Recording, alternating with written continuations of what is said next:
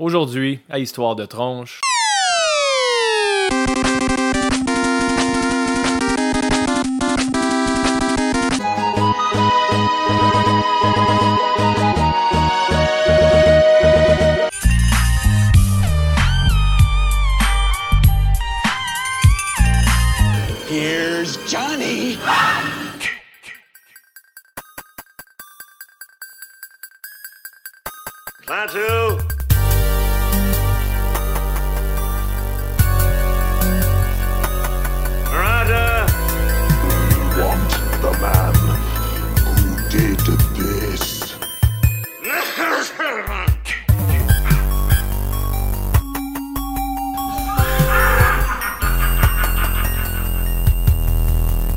Tout le monde, bienvenue au 59e épisode d'Histoire de tronche, un podcast où on parle de lutte, de jeux vidéo et de films d'horreur. Je suis accompagné par mes deux bons amis, Jonathan qui est sur le bord de s'esclaffer déjà. T'es-tu correct, Joe? Ouais, c'est Ben qui joue avec mes notes. hein. Et Ben, comprends Écrit déjà sur un post-it du centre hi-fi. un post-it de 8,5 11. Non, c'est comme le ok, un revers- flyer, excuse-moi. C'est le revers d'un tag de prix. Parce qu'en ce moment, chez Centre Hi-Fi, tout le monde, c'est le grand solde de techno. Ça, le grand solde techno, ça vient tout de suite après la fête des mères, mais juste avant les- le solde des déménagements. OK, Puis ça, en gros, c'est qu'on fête la technologie. OK. Toi, Puis- Steph, tu veux-tu plugger ta job aussi? Non, ça va être correct, mais continue, Joe, ça a l'air intéressant ce vente-là. Ouais, c'est ça. On recommence les mêmes thématiques à chaque année depuis euh, 25 ans. Et, mais il y a des bons spéciaux, pour vrai. Ah oui? Non. Parfait. Mais non, non, non, non, il y a vraiment des bons spéciaux. C'est peu qu'il y ait du monde de ma job qui écoute. Alors, Joe, euh, pour les tronches qui ne le savent pas, euh, est directeur d'un magasin d'électronique Centre Hi-Fi. Ils viennent de s'auto-blaster en disant qu'il n'y avait pas des bonnes promotions. Mais, cette semaine, à Histoire de tronche, on ne parlera pas trop du grand sol techno. On va faire All Dress Extra Bacon, troisième version. Les gars, déjà, euh, on est rendu à la troisième version en un peu moins d'un an. On a passé un milestone de 1000 euh, mentions likes sur notre belle page Facebook. Et puis, on avait promis un épisode choix des auditeurs. On a eu des questions vraiment cool. Un petit peu trop, en fait. Euh, on ne pourra pas toutes les adresser. Mais pour la plupart, on devrait être capable de couvrir à peu près 80% Donc, premièrement, en notre nom, je voudrais remercier la Légion des Tronches juste pour leur implication. Puis, euh, Ben oui, trop de questions, c'est un beau problème. Imagine si on avait eu deux questions. ben, j'aurais juste effacé le post. puis on n'aurait pas fait On Extra aurait créé plusieurs comptes puis on aurait posé des questions différentes. Ouais, avec des noms thaïlandais. Tu sais, quelque chose qui est introuvable. Bok Choi veut savoir. Stéphane, comment tu fais pour être aussi charismatique? Ouais, c'est ça. Jonathan, comment tu fais pour être aussi ponctuel? Est-ce que bok choy, c'est la légume. définition du nom asiatique? Ouais, Ah oui? ouais. Moi, tout Ben- ce que je connais, sa culture asiatique, c'est ce qu'il y a au IGA. On a un genre de thème qui se répète à Histoire de tronche que Ben est très raciste, puis on en a la preuve là. Ah, mais les- raciste. on, en a- on en parlait avant de venir en ondes, moi puis Ben, les Asiatiques, ils se défendent pas vraiment aux autres. fait qu'on a des... Et pourquoi Ben qu'ils se non, c'est parce qu'ils défendent? sont confiants, ils s'en calissent. C'est ça. c'est ça qu'ils devraient faire. Ils C'est quand même drôle que tu parles d'Asiatiques qui se défendent pas, parce que une des questions dans l'adresse Extra Bacon vient de Dewey, euh, qui est un Asiatique. euh, qui- C'est vrai, je dois encore euh, un certain montant. Tu lui dois, non, tu dois un billet pour un show d'IWS. Ah, c'est ça, le nouveau deal. Le seul problème avec ça, c'est qu'on veut pas aller voir de show d'IWS. Je me bon. rappelle de cet épisode-là, il n'y a pas genre de la neige dehors? Ça fait longtemps. Ouais, ça fait longtemps, jour. Ouais, on n'a juste pas fait de suivi là-dessus. Mais ouais, ben on va regarder. Je vais regarder ça, Dewey. Je te promets qu'on va aller voir IWS avant la fin de 2019. Ouais, on- honnêtement, c'est un, c'est un bon spectacle, IWS, Ouais.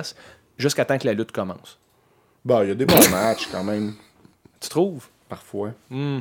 Nos deux dernières sorties à IWS, Joe, c'était c'était pas infructueux, mettons. Non. On a eu du fun, on a eu beaucoup de plaisir. Ouais, mais ça, c'est l'alcool. Ça n'a rien à voir avec la lutte. Ben, c'est pas grave, c'est, ça fait partie de la lutte, l'alcool. on en a fait une couple d'épisodes à parler de l'alcool dans la lutte. On a, oui, oui, les abus de substance. Euh, malheureusement, il n'y a pas de question d'abus de substance, mais moi, je suggère, les gars, qu'on saute dans le vif du sujet tout de suite. Avant ça, je voudrais juste rappeler aux tronches qu'à la fin de cet épisode, on va faire euh, le tirage ou le dévoilement du gagnant d'une carte cadeau Amazon de 50 beaux dollars canadiens. Hein? C'est-tu pas assez beau, ça, Ben? C'est excellent. Voilà, t'es jaloux parce qu'avec 50$, tu pourrais t'acheter 3-4 bandeaux comme ça. C'est clair. Ou une belle camisole comme la tienne. Écoute, j'ai pas encore laissé juste ma moustache pour aller avec ma camisole Top Gun, mais ça s'en vient, je vous le promets. Ça va compléter le look. Exact. Donc, à la fin de l'épisode, on révèle le grand gagnant. Mais on va commencer maintenant avec la première question qui vient de Philippe. Euh, une, une question, dis-je mal, en lien avec la lutte. Donc, il demande si Vince McMahon est mort et, il vous a nommé héritier de la WWE dans son testament. Premièrement, il est cave s'il a fait ça. Euh, quel geste posez-vous pour lui redonner sa gloire d'antan? Ben, Merci Philippe pour la question. On a déjà parlé de ça, Joe, dans le passé, mais ça a peut-être évolué. Euh, comment tu vois ça, toi, si Vince McMahon, premièrement, pourquoi il nous aurait mis héritier? Peut-être un trip de crack? Euh, il aurait choisi des noms au hasard dans un chapeau, puis ça aurait été Stéphane et Jonathan. On fait du fantasy booking, Steph. C'est ça? C'est ça le but. Là. Tous les fans de lutte qui se respectent font cet exercice-là. On l'a déjà fait. C'est un épisode spécial, puis c'est une bonne question. Moi, en partant, j'écrirais au vidange le trois quarts des belts, les ceintures. Euh, moi, je garderais un World Champ, champion intercontinental. Fuck le US, c'est pas dans ta lignée de titres. Puis le US puis le IC, c'est la même affaire en termes d'importance.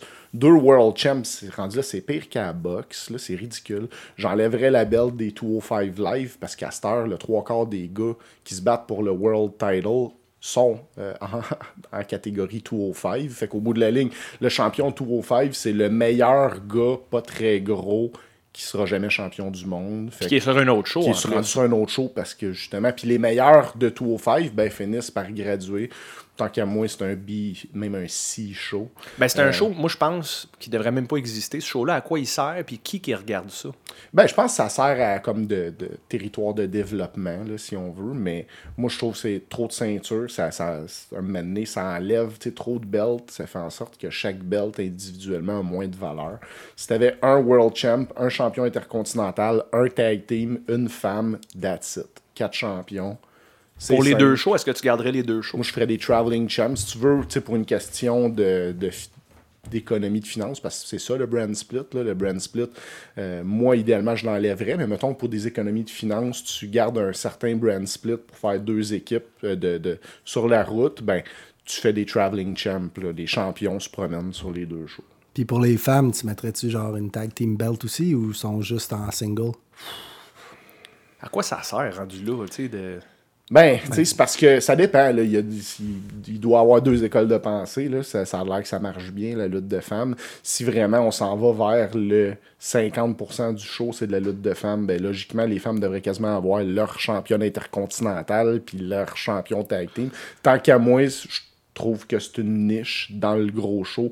Puis que malheureusement, malheureusement ou heureusement, Malheureusement, Ouais, là, je il se reprend. Non, tu patines pas. Non, non, mais le droit de moi, ce qui m'intéresse, c'est de voir le World Champ. tu sais, euh, genre, on en parlait, moi puis Ben, hier. euh, tu sais, dans la plupart des sports, là, le monde veut savoir c'est qui le gars qui Ouais. court le plus vite au monde ou bien c'est qui le joueur de basket qui saute le plus haut ou whatever. En tout cas, je, là, je viens de révéler que je suis pas un fan de basket. là. Sauter bien haut, ça doit pas être ça qui regarde bien, bien. Ben oui. Mais euh, tout ça pour dire que les hommes sont supérieurs athlétiquement parlant. Continue, génétique. Ah là, j'aime ça. Continue. Eh boy. Continue? Ouais, mais non. C'est un moi- point défendable, Pour moi, ça. les femmes, ça serait comme, mettons, un 20% du show, puis je leur donnerais une championne. Fuck les tag teams. Déjà là, dans, au niveau des hommes, euh, tu sais, il y a deux tag team champs, puis tant qu'à moi, même un, il y aurait de la misère à, à rendre ça intéressant en ce moment. hein. Fait que l'équivalent d'un match de femmes, c'est comme genre les matchs de midget dans le temps. là. Non, ben là, ça c'est... Hey, ça, l'autre tu- extrême, là. Là, tu lances ta ligne. Ah non, mais je pensais que c'est ça que tu disais. Non, c'est pas ça que je dis. OK. En fait, Joe, euh, est-ce que tu avais terminé? Ouais, c'est pas mal ça.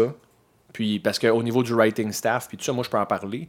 Le Ouais, writing staff, j'imagine que tu es d'accord avec moi que ça devrait disparaître, puis ça- il devrait être deux ou trois personnes à faire ça au maximum. Tu sais, un main writer, puis des deux personnes pour le challenger, comme il y a déjà eu pendant longtemps. Ça a été prouvé que c'est une formule qui fonctionne. Est-ce qu'ils ont fait des mauvais choix, ces gens-là? Ben oui, énormément. Mais ça a quand même fait qu'ils ont, ils ont réussi à gagner les Monday Night Wars en étant juste trois, tu sais, finalement. Là, ils sont une vingtaine, splittés sur deux shows. Puis il n'y a aucun vase communicant. Puis les gens sont, pour la plupart, supposément, là, on n'est pas là, évidemment, mais sont tous pas d'accord, les cellules avec les autres cellules de, de grands penseurs. sais. Puis tout le monde se pogne, puis ça marche pas, puis ils réécrivent les scripts de Ross McDown la journée même. Oui, ben pour revenir avec un peu d'actualité en lien avec ton sujet, le dernier Raw, ça a l'air que c'était le total chaos backstage. Le, le- le script final du show était toujours pas livré quand le show a commencé. Puis, tu sais, ils font toujours des petites modifications on the fly, mais là, le show a été presque sais, improvisé euh, sur le fly. Là. Vince, il changeait des affaires de dernière minute à chaque segment, à chaque match. Fait que oui, euh, moins, moins de writer, puis peut-être une, continuité dans l'écriture, dans le sens d'avoir un plan, peut-être six mois, un an d'avance, pour que tout s'entrecroise, puis qu'il y ait des références au passé, au lieu d'avoir à chaque Raw quasiment un, un nouveau storyline. Puis là, on parle plus, tu sais, t'as des, des, des, des heel turns ou des face turns, puis ça, c'est comme... C'est impossible Là, à suivre. Tu sais, Miz, là, il est rendu gentil, puis une affaire qui a été bien récemment, c'est Roman Reigns. euh, il y avait un, un segment avec Miz, puis Roman Reigns, il a comme juste comme dit à Miz pourquoi que je te ferais confiance, tu sais. là, Il y a deux semaines, t'étais un esti de trou de cul, là, là, parce que t'es es rendu sympathique, je devrais te faire confiance. C'est là, au moins, c'est un peu de... De, Ben, c'est de- de suite logique avec ce qui s'est passé dans la dernière année. Il manque de ça. Ouais. Oui, Ben. Mais euh, c'est vraiment difficile, je trouve, comme maintenant, parce que là, le kayfabe, il n'existe plus. Fait que là, les spectateurs savent que c'est arrangé, ils savent que c'est scripté. Tu sais, C'est c'est comme, moi, je pense que tu sais, le, le- le golden era de la lutte, c'est quand le trois quarts du monde pensait que, ben, pas qu'il pensait, mais qu'il pensait peut-être que c'était vrai. Tu sais, Je comme suis pas le- sûr qu'il y a d'accord. humains intelligents qui pensaient que c'était vrai. Ben, C'était juste que temps, tu te le- laissais convaincre avant parce qu'il y avait moins de, de marde. Mais il comme- y avait les, les, les lutteurs, ils étaient dans un bar, ils disaient Hey man, la lutte c'est fake. Puis là, tu voyais ça des fois passer dans le journal. euh, un lutteur qui a tabassé un gars dans un bar. Tu sais, Il y avait des histoires comme ça qui Ouais. essayaient de le protéger. Maintenant, ça n'existe plus. Ben, c'est un peu anachronique, ça. Tu sais, c'est- tant qu'à moi, c'est dans le temps des Monday Night Wars, tout le monde savait là, que c'était. euh, Ouais, ouais. Tu sais, le kayfabe était déjà mort Ouais. en 95-2000, puis euh, c'était quand même des meilleures années. Moi, je pense, je comparerais ça à la télévision, tu sais, euh, euh, écouter, mettons, une sitcom versus écouter une série lourde. Ouais. là, une- une- euh, tu sais, si t'écoutes, mettons, Breaking Bad, t'as cinq saisons bien ficelées, chaque épisode, tu sais, Mm-hmm. euh, apporte de quoi euh, au tu sais, puis ils reviennent au- dans le passé, puis tu sais, ça, ça se tient, puis la- la- le développement des personnages se tient, tandis que quand tu regardes euh, un show enregistré devant un public, euh, tu sais, y a- tu peux écouter juste un épisode, puis t'as rien manqué avant, tu manqueras rien après. Euh, Ça va même pas scraper ta saison. Ouais, mais complète. émotivement, tu sais, quand Breaking Bad est fini, moi, je suis ah, fuck, tu sais, je vais regarder quoi, tandis que quand que des, des séries sitcom, tu sais, tu vas, tu vas même, tu vas les écouter dans le désordre à la limite, tu Mm, t'en ça fous. Raw, c'est rendu ouais. comme ça. Ben, une- autre chose que je changerais, tu parlais des femmes tantôt, je- il y a clairement un public pour ça. Moi, moi je fais pas partie de ce public-là, toi non plus, Jo, je pense. Peut-être un peu plus que moi. là. Peut-être un peu plus euh, conciliant, mais là, je me suis calé au début de Non, l'enregistrement. non, non. Tu as juste donné ton opinion. Tu t'es pas calé pendant tout, je trouve pas, du moins. Euh, moi, je, don- je donnerais aux femmes leur show séparé. Euh, je pense qu'ils pourraient très bien réussir. Il y a en masse de bassins de, de lutteuses crédibles maintenant versus avant, que c'était des divas, des filles qui se battaient dans, dans le gravy puis dans le jello. Là, comme des- Ouais, c'est plus ça.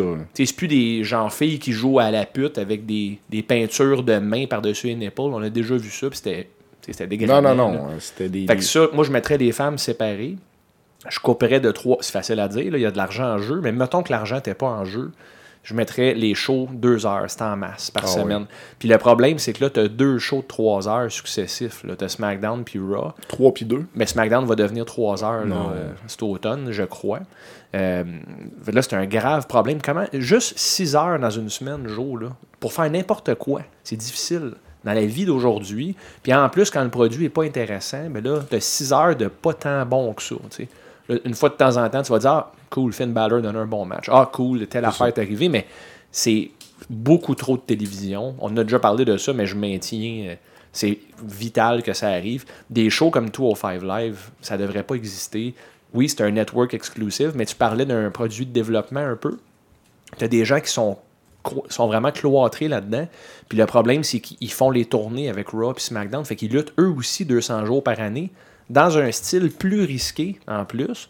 Donc, ils font du high flying, ils se blessent tu sais, à plus haute fréquence, puis les carrières vont s'écourter en étant sur un show que personne regarde. Fait que tu as un paquet de carrières qui sont compromises, potentiellement scrap, pour qui? Ouais, ça a du sens. Juste pour dire, ah ben il faut qu'on les engage, sinon ils vont aller pour la compétition. On va créer un show pour les, Mhm. les petits gars légers que Vince appelle, mais la lutte d'aujourd'hui, les petits gars légers, entre guillemets, là, Kenny Omega, c'est pas un super heavyweight. Puis c'est moi le lutteur sur lequel je suis le plus rivé à l'écran. là. Ben, moi, je connais pas grand-chose à la lutte, là, mais j'ai quand même euh, pensé un peu à cette question-là. Puis, tu parlais de mettre dehors euh, les 20, euh, je sais pas son combien de Le scénaristes. writing là. staff. là, Ben, ouais. c'est ça, mais au lieu de les mettre dehors, tu sais, parce qu'il faut qu'ils nourrissent leur famille, ben, tu les associes à une coupe de lutteurs, deux, trois lutteurs chaque on the road, puis ils suivent par- Je partout pense avec que c'est une déjà de caméra. même, Ben. Je pense que c'est déjà de même avec des agents qui sont attribués à certains lutteurs. Non, mais je parle, il les filme constamment. Fait que tu vois sa vie, comme son alimentation, son workout, son train de vie de se déplacer, dormir dans des hôtels miteux, ses blessures. Puis là, tu t'attaches plus aux lutteurs. Ouais. Ouais, ouais, Ça, rendre c'est- ça, ouais, utiliser un peu Puis la les formule. feuds, ben, ça serait vraiment comme des, des petites disputes entre les lutteurs. Comment, comment ça, c'est lui qui a la chambre d'hôtel, Ouais, ouais. whatever. Puis là, ah, match d'après, je sais pas, ça Non, serait plus organique. C'est bon style reality show un Genre, peu. puis- Ben, et Elite. EW un All peu. Elite font ça. Ben, font ça un peu. Puis, euh, de- une des raisons pourquoi que les, les femmes, ça, ça, c'est en train de se révolutionner, ils ont eu leur show, euh, un show justement de réalité euh, sur. euh, je me souviens plus quel poste, là, mais. euh, Bravo. c'est, euh, C'était comme Total Diva, je pense, Ouais, le show. Puis. Mon, mon ancienne blonde, elle regardait ça, puis c'était pas une fan de lutte, pas en tout, mais après ça, moi, quand je regardais Raw, elle était intéressée à voir les, les Mais- filles, parce qu'elle connaissait leur histoire. Fait que, tu sais, je Mais suis je pourrait pas ça dans une optique que ah, toutes les lutteuses vivent dans la même maison, c'est un peu comme un Non, love non. story ou whatever, mais vraiment on the road, tu sais, avec. Tu sais, parce qu'on s'entend, comme, être euh, lutteur, c'est rochant. C'est pas du tout comme ah, ils font juste faire des spectacles, ils s'en vont chez eux puis sont riches, là. Tu sais, ces gars-là, c'est pas pour rien que leurs corps sont finis à 50 ans puis. euh, ils dorment pas, sont tout pétés, sont blessés. Ils n'ont pas d'assurance médicaments, ils n'ont pas d'assurance Ouais. du tout dans WWE, Non. qui est complètement fou, je savais même pas. là. fou. ouais. Puis je trouve que ça, ça humaniserait, puis vu que tout le monde sait que c'est arrangé, ben Chris exploite-les. Là. Au lieu d'essayer de faire croire que Finn Balor il est fâché après Brock Lesnar.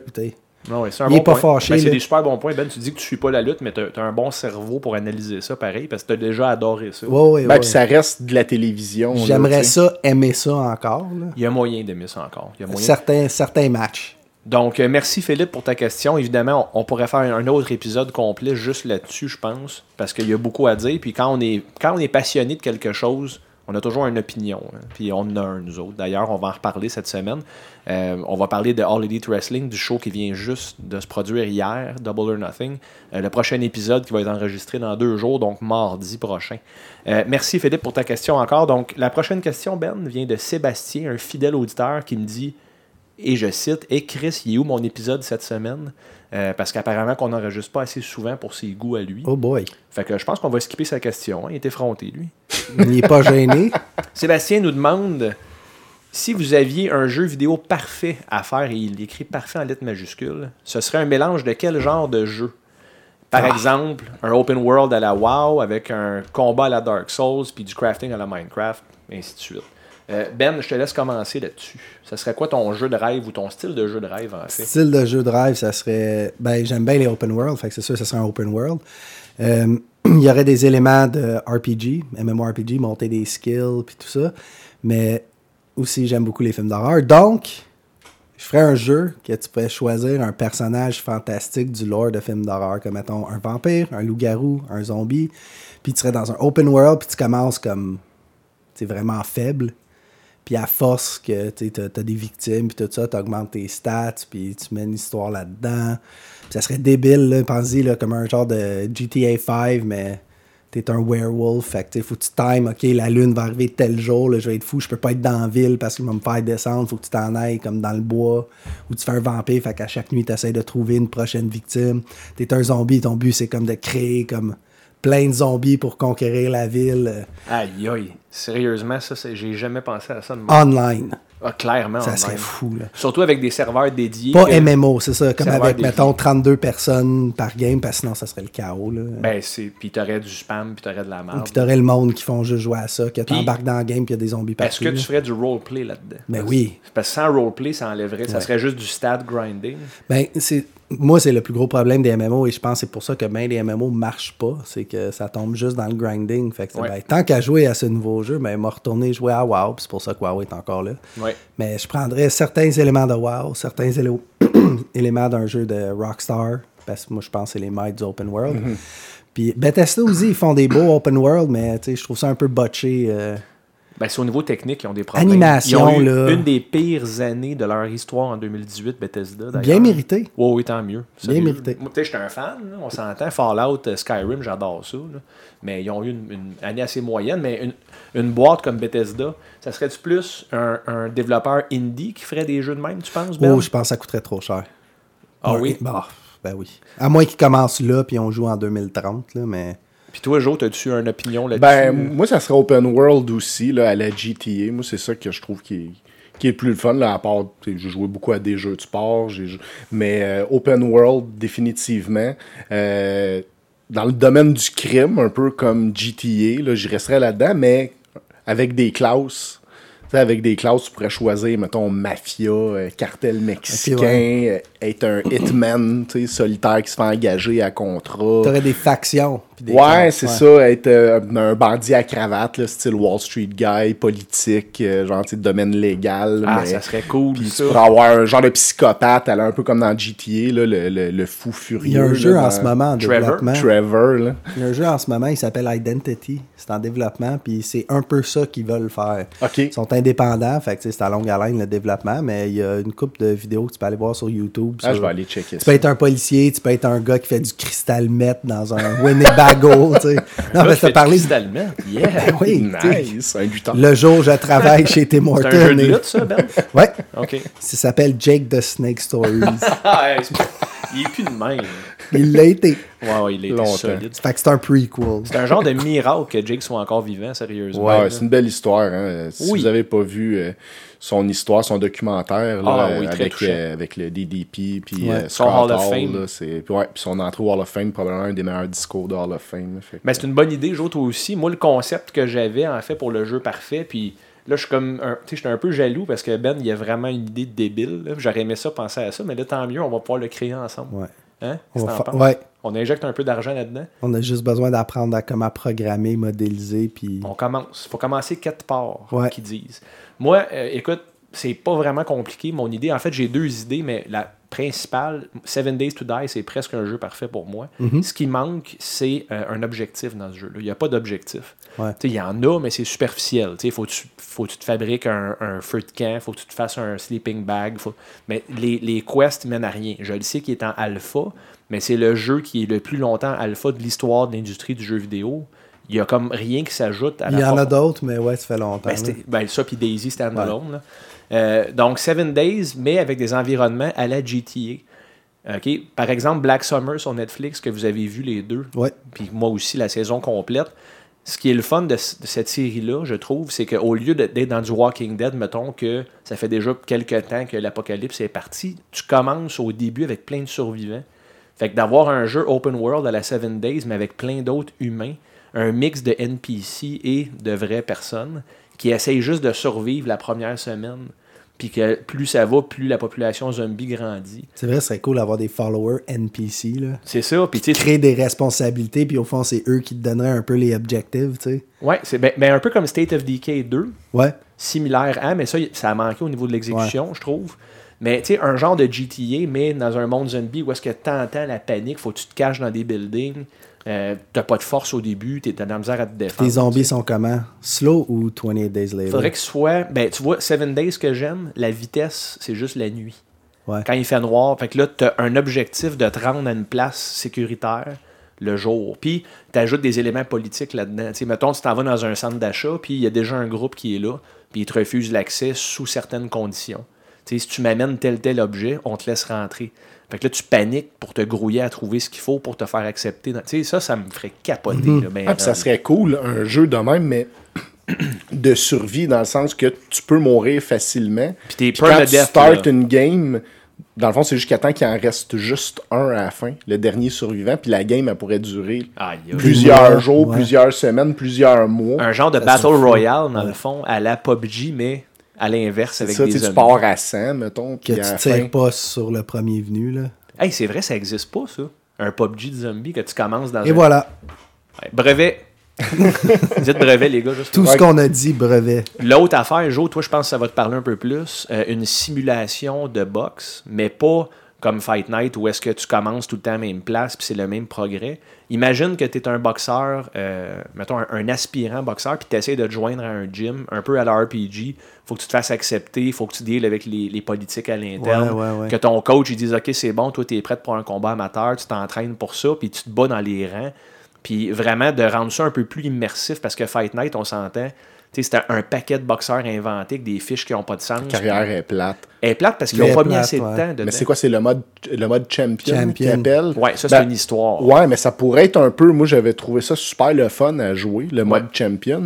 Mais, tu as terminé ça en, en une heure. Non seulement près, tu l'as terminé vite, mais tu le referas jamais, ce Non, mode-là, c'est parce que tout le punch de l'histoire est parti. Fait que vraiment une simulation RPG, que tu montes tes skills, mais avec un jeu de boxe à la place. Puis d'ailleurs, ça nous manque les jeux de boxe depuis 2012, je pense, qu'il n'y a pas eu de bons jeux de boxe. En fait, il n'y a eu aucun jeu de boxe qui a sorti. Je pense que le problème, c'est au niveau des licences puis des, des- des contrats, à cause des multiples organisations. Parce qu'il n'y a pas d'association des ça. joueurs à T'as la Al boxe. Heyman, t'as euh, Bob Arum, l'autre bord, t'as t'as Cathy Duva. t'as- Ben, faut que tu t'entendes avec chacun des boxeurs puis son agent Individuellement. individuellement. Fait que ça doit coûter extrêmement Ouais, cher. Bon, mais mais ça serait le un fun qu'il en sorte un. Tu T'es pas obligé d'avoir. Fight Night. euh, C'est juste ça se ouais. vendrait moins si t'as pas Floyd Mayweather tu sais, sur le cover ou ben un gros C'est nom. des bons jeux, Fight Night. Oui, mais c'est c'est parce que ça devait, comme Joe il dit, c'est des contrats individuels, Ouais. ça devait coûter une fortune à produire. tu sais. C'est clair. Fait mais si tu crées un RPG de boxe avec des jeux, avec des, excuse, des boxeurs inconnus, c'est un, c'est un RPG, puis tout le monde se fait connaître en se créant dans le jeu. tu sais. Exact. Puis si tu peux faire un, un jeu immersif online avec ça, que les autres boxeurs aspirants, c'est du vrai monde aussi. Tu sais, tu pourrais avoir un gars que ça fait deux ans qui est dans le gym, un peu comme Be a Pro à NHL. Tu, tu, tu commences dans la Ligue américaine, puis tu as de la misère à percer parce que tu performes pas. tu Ouais, mais avec, mais avec puis- un story mode comme dans le mode champion. Ouais. Tu sais, parce que le. un le- charge, genre, tu sais, Ouais, comme un- une que- partie offline où est-ce que là, tu gères ton, ton gym au fond, puis tes nanana, tu t'entraînes, puis après ça, quand tu as tes matchs, ben là, tu serais online avec des bonhommes réalistes, parce que Fight Night, moi, mon problème, c'est je passe des heures et des heures à me créer un boxeur qui fait du sens. Je m'en vais en ligne, puis je me pogne contre un gars qui est sépié avec max reach, max tout. Je me fais planter, mon prochain opponent, max reach, max Ben, tout. tu vois, moi, jeu de sport, je suis pas très gamer online de ça. Tu sais, j'aimerais mieux justement un mode à 1 avec un, un story, mais que chaque décision, tu peut t'amener à trois places différentes, puis après ça, chaque Ouais. décision à trois places différentes. c'est con, mais un peu comme euh, le jeu de lutte No Mercy. c'est le- pas con, hein. Le- le mode histoire de No Le mode Mercy, histoire, il était le fun, puis t'avais quand même plusieurs, tu sais, tu pouvais recommencer ta carrière, prendre des décisions différentes, puis ça s'en allait complètement ailleurs. Ouais. En tout cas, très bonne question de Sébastien. Finalement, euh, c'est des bonnes idées. On a Très bonne réponse, Stéphane. Ben, très bonne réponse à vous. Vous êtes À beau. tout le monde. Vous êtes beau en plus. Toi aussi. Le rose te va bien. Merci, t'es fine. Euh, prochaine question vient d'un auditeur asiatique. Ben, es-tu prêt? Oui, Est-ce que tu veux l'insulter tout de suite ou t'es mieux attendre? c'est Joe qui aime pas les Chinois. Oh, sac. Ah oui? Euh, c'est Dewey. Dewey qui est un, un fidèle auditeur également. Une Je suis question pas en raciste, lien. mais arrête de dire ça, là, c'est- ça me gosse. Hein? Ça me gosse.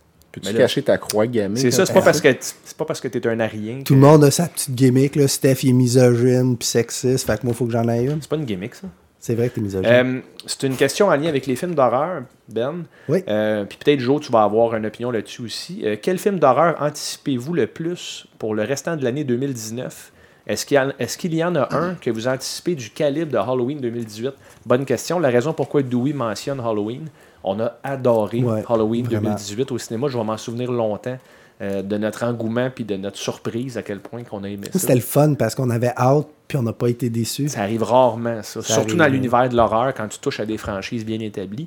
Puis le soir même, on a eu, on a assisté au retour de Freddy au grand écran. Ouais. Vraiment cool. Euh, moi, j'en ai plusieurs, Ben, mais veux-tu commencer? Est-ce que tu as des films que tu anticipes? Ah, ça va s'entrecroiser, je suis sûr. Mais euh, je vais commencer par celle-là que j'anticipe le plus OK, on va voir si ça fait. en descendant. C'est la même chose pour moi. Hit 2, c'est celle-là que j'anticipe le plus parce que j'ai bien aimé le- l'original qu'ils ont fait, euh, TV Movie.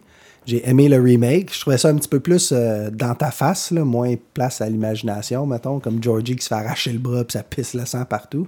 Moi, ça m'a vraiment marqué quand j'étais jeune d'avoir vu dans l'original que tu retrouves Georgie dans le sous-sol puis il manque un bras. Ça Tu avait comme- comprends après. Après, t'es comme, il s'est fait arracher le bras, mon Dieu, c'est horrible. Mais dans le, le remake, c'est genre, ah, donne-moi mon bateau, puis waouh, ça pisse le sang. Ce qui est quand même divertissant, mais c'est un autre genre, tu sais. Puis le 2, je pense vraiment que. J'ai encore pas regardé le trailer, plus qu'une minute, là, la scène de 3 minutes qu'ils ont mis là, avec Jessica Chastain puis la vieille madame. Ouais. Mais j'ai juste hâte de voir Moi, je l'ai regardé le trailer en passant. comment, qui, où ils vont aller avec ça, avec les moyens d'aujourd'hui. Ouais. Parce que je sais comment ça finit, je connais un peu où ça s'en va. La scène avec les ballons qui explosent, puis il y a du sang partout, puis en tout cas. J'ai hâte de voir s'ils vont refaire la scène de l'araignée. Ouais. En fait, ils n'ont pas le choix. Ben, c'est ben, un si moment. ça fait partie de l'histoire. je- Ouais. Ils devraient, là. Puis en plus, Xavier Dolan va jouer dedans. Pour en vrai? plus, Hey, je savais pas ça. Ben oui. il joue qui? Je sais pas. Sûrement mourir? un jeune gay. Ah, j'espère qu'il meurt. Il va jouer un jeune gay. il va juste jouer lui-même, quoi. Ben, c'est il est Ben, un- c'est pas ça qu'il fait il est dans un tous ses jeune films. gay dans tous ses films.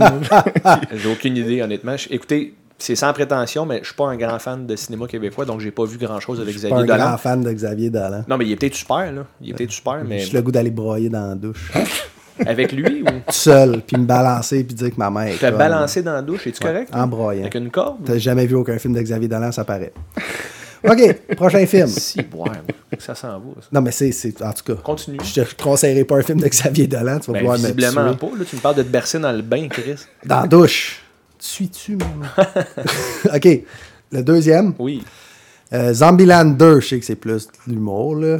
Ah, tu vois, je l'ai pas mis à cause de ça, moi. Mais j'ai hâte. C'est vraiment bon, Zombieland. J'ai adoré comment que c'était fait, présenter les règlements euh, number one, euh, puis tout l'humour au travers de ça, tu sais, que il faut que tu sois en forme, puis tu as un bon cardio, puis là, tu vois le- le- la personne dodue qui court, qui se fait attaquer par les zombies.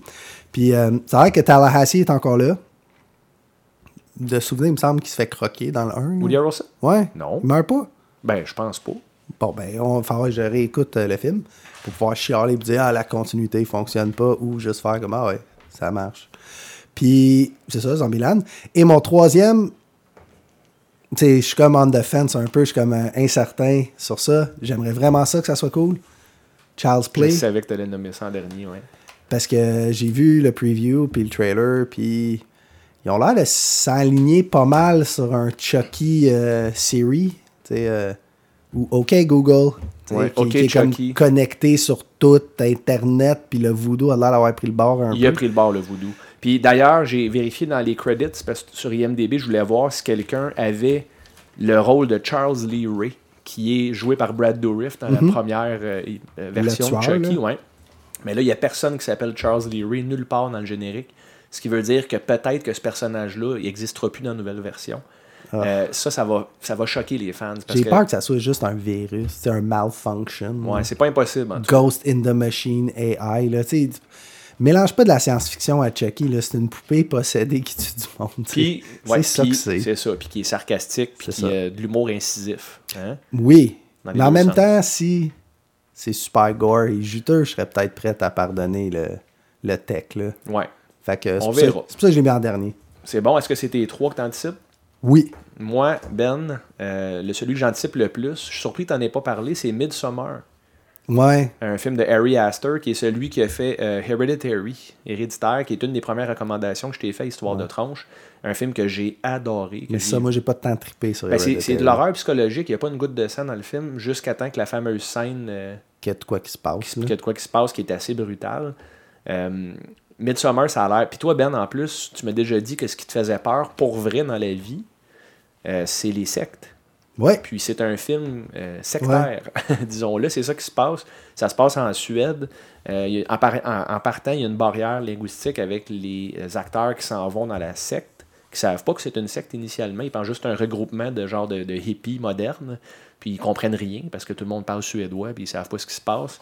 Euh, ça a l'air écœurant, je trouve. Puis si Harry Astor, qui est un, un genre de breakout euh, director qui est sorti en 2018 avec Héréditaire, s'il peut faire de quoi d'au moins aussi bon, je vais être satisfait.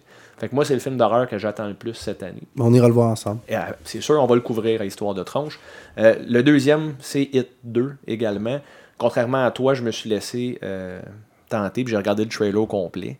Puis le trailer était débile, j'ai eu des frissons. Euh, tu l'as-tu vu, Jo? Non. Le trailer. Est-ce que tu as vu Hit, le premier? J'ai même pas vu euh, le L'original? l'original, non. OK. Tim Curry, c'est Hit, selon moi. La mais bon. raison, c'est qu'il était juste en anglais dans les cassettes dans le temps. Les cassettes doubles VHS. ouais. Fait que Hit 2, j'en parlerai pas ben, même plus longtemps. Le- moi, j'en avais quatre en tout. Donc, le troisième, est-ce que tu savais qu'ils refont Are You Afraid of the Dark? Fais-moi peur, qui jouait dans le temps quand on était adolescent. En émission ou en film? En film. Oh, ça Ah va ouais. être bon. Ben, je suis pas certain que ça va être bon. C'est sûr que non. Mais je suis content qu'ils fassent ça parce que j'ai adoré. Mais Ben, il y avait des bonnes histoires, je trouve, Ouais. là-dedans. Là. Je sais pas ce qu'ils vont faire. Tu sais, peut-être que ça va être un film style anthologie où est-ce qu'il y a quatre films dans le même. J'aime À la ça Trick quand- or Treat, Trick or Treat, ouais. ouais, ou à la euh, Creep Show. tu sais. Ouais. Donc, c'est DJ Caruso qui fait ça. J'ai aucune idée c'est qui. C'est prévu pour octobre 2019, puis c'est encore en pré-production. Fait que d'après moi, ils se rendront jamais à temps. Et ça sonne série B un peu. C'est sûr, mais c'est encore ça qui est prévu. Puis, Child's Play en dernier pour moi aussi. Ouais. Euh, J'ai regardé euh, le réalisateur, c'est Lars Klevberg. Le film le plus connu qu'il a fait, c'est Polaroid, qui est pas très bon. Je sais pas si tu as vu Polaroid. Nope. Genre de, de film d'horreur euh, chipette. Là. Je sais pas pourquoi ils ont engagé ce gars-là, s'il a rentré un script euh, que, eux- que, mettons, le studio a dit Ah oui, c'est lui, notre nouveau Chucky, mais bon. J'ai tellement peur qu'il se plante. Là. Mais on va le savoir dans trois semaines, Ben, c'est le 19 juin Ouais. que Chucky est sur nos écrans. Donc merci Dewey pour Euh, la question. J'en ai un, moi aussi, Ouais. Stéphane. C'est-tu vrai? T'en as un J'en ai seul? un. J'en ai un. Gars, tu ris souvent de moi parce que j'étais un fan de films d'auteur. Pas mais juste pour ça. Je t'avais fait... Non, pas juste pour ça. Je t'avais fait découvrir euh, It Follows Oui. il y a quelques années que j'avais entendu parler au Festival de Cannes. Puis euh, dans une section parallèle du festival, il avait été très bien reçu. Puis genre, on l'avait écouté ensemble, ça avait été très très bon. C'est un des meilleurs films d'horreur que j'ai vu des dix dernières années, ça.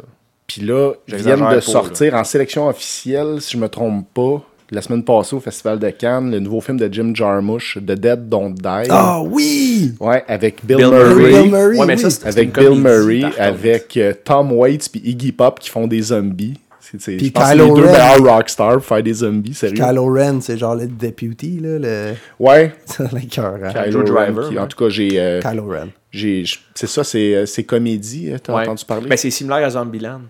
Mais si Bill Murray est dedans, c'est sûr que je vais rire. Peu importe ce que Bill Murray fait, il parle même pas, puis je pars à rire. Là. Ben oui, ben regarde, justement, euh, on avait vu ensemble, je pense, euh, Broken Flower Ouais. avec Bill Murray, puis c'était un film de Jim Jarmusch aussi. Bill Murray, ça fait comme 3-4 films de Jim Jarmusch qu'il fait. Ah, ouais. Puis euh, c'est comme sa nouvelle muse. Ben, pour vrai, ça J'ai hâte, hâte de voir ça. Je sais pas, ça, je pense pas Ben, que ça soit été- épeurant, mais Non, ça mais va être bien- esthétiquement très hot. Ceux qui Ah, l'ont vu jusqu'à maintenant, les critiques que j'ai vues, c'est super bien reçu Ah, de. Dead Don't Die. Puis je l'avais dans ma liste, mais je l'ai enlevé parce que c'est plus une comédie, un peu comme Zombieland 2 que je vais adorer aussi. Comme Evil Dead 2. Oui, t'as raison. C'est une comédie. Tu sais, moi, les inclus, là, le gore comedy. là. C'est c'est de l'horreur. Ouais, non, bien Tu raison. vois des scènes horribles, puis t'en ris parce que t'as un problème. Ouais, puis je pense que le film de zombie est rendu un genre en soi, quasiment. Ben, avec des sous-genres. Il n'y a, pas- y a pas grand genre, outre l'horreur, qui a autant de sous-genres. là. Tu sais, Un drame, c'est un drame. Une comédie, c'est une comédie. Mais l'horreur a tout, vraiment toutes les sortes Ouais. de sous-genres. C'est pour ça que c'est le meilleur genre. Ah, je suis d'accord. Merci Dewey pour la question, très bon. Euh, une question un peu plus légère d'un, très- d'un, d'un fidèle auditeur également. Dave nous demande quel est votre alcool préféré? Bière de micro, type de cocktail?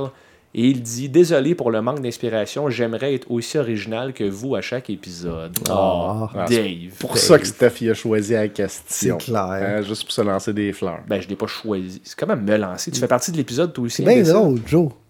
T'es où en ce moment, là? Joe, il parle comme si Il c'était un parle seul dans son garde-robe, là. j'ai amené mon micro cette fois-là. C'est un compliment pour Mais non, mais c'est pas moi Joe. qui ai choisi la question. Ben, c'est la seule question qu'il m'a posée. OK. Pas pour l'ignorer. Mais ouais, mais il y en a là qui t'a mis à la fin complètement. Tu disais si on a le temps. Pourquoi elle, tu l'as pas mis à la fin si on a le temps? Écoute, moi, Parce l'aime. était original, Ça sa question, finalement. aucun, C'est ça. aucun de nos sujets. Moi, Oui, je trouve que c'est une mauvaise question. Dave, je m'excuse pour Joe. Euh, J'espère que tu vas continuer à écouter nos épisodes. Skip les épisodes de lutte. C'est ça qu'il aime le plus, en plus. Ben, quel jour on va te laisser répondre? Ben oui, ben non, je m'étais préparé pour la Bon. question. Vu que tu es condescendant avec nos auditeurs, tu peux commencer entre Ben oui, bière de microbrasserie. J'étais un buveur de bière. Bloody Caesar, côté drink. Puis euh, Irish Car Bomb, Oh mon Dieu. hein? Petite bière noire avec un peu de Jameson. Puis euh, Irish Cream. Irish Cream. Puis là, si tu le bois pas bien vite, ça coille. Fait que ça, c'est un défi en plus. Ça caille, mais tu cailles quand t'en bois trop aussi. Parce que En effet. je vais faire une révélation. J'ai quelqu'un dans ma famille que je nommerai pas. Michel. Euh, qu'on a, ah, qu'on a fait, on a fait une croisière ensemble.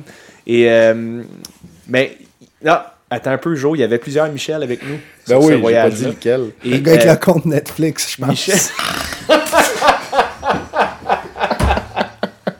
il avait, il avait jamais goûté à des Irish Car OK? Et mon beau-frère, Patrice, quand j'ai suggéré ça à comme 2h30 du matin, euh, en croisière, on était déjà sur le party pas mal. Patrice a fait une croix, un X avec ses doigts en me regardant, puis il a dit non, non, non, fais pas ça, fais pas ça. Puis Michel a dit ah oui, il y a du Jameson puis de la crème, ça goûte le dessert, je m'en prends un. Il en a pris quatre. Et il a fait un semi-blackout, et il me dit qu'il marchait sur le plafond, puis il m'a dit j'ai pas été dépeigné souvent de même dans ma vie. Puis c'est vrai, il a eu les cheveux super courts, puis il était dépeigné quand même. Ah, c'est une bonne histoire d'Irish Car Bombs. Donc, mais c'est très bon, les Irish Car Bombs, Ouais. mais c'est, c'est Ah, ça fatal. tue, là. Faut que, faut que tu prennes le temps de, de le digérer avant d'en prendre Mais faut un que tu le bois rapidement avant que ça caille. c'est ça. Fait c'est qu'au ça, fond, c'est- tu bois ça pour te scraper. Ah, Scrap. carrément. Scrap, scrap. Puis euh, le- le frère de Michel en avait pris aussi. Puis lui, ça a, mal, ça a très mal terminé sa soirée. Puis on est allé le voir le lendemain matin dans sa chambre. Puis.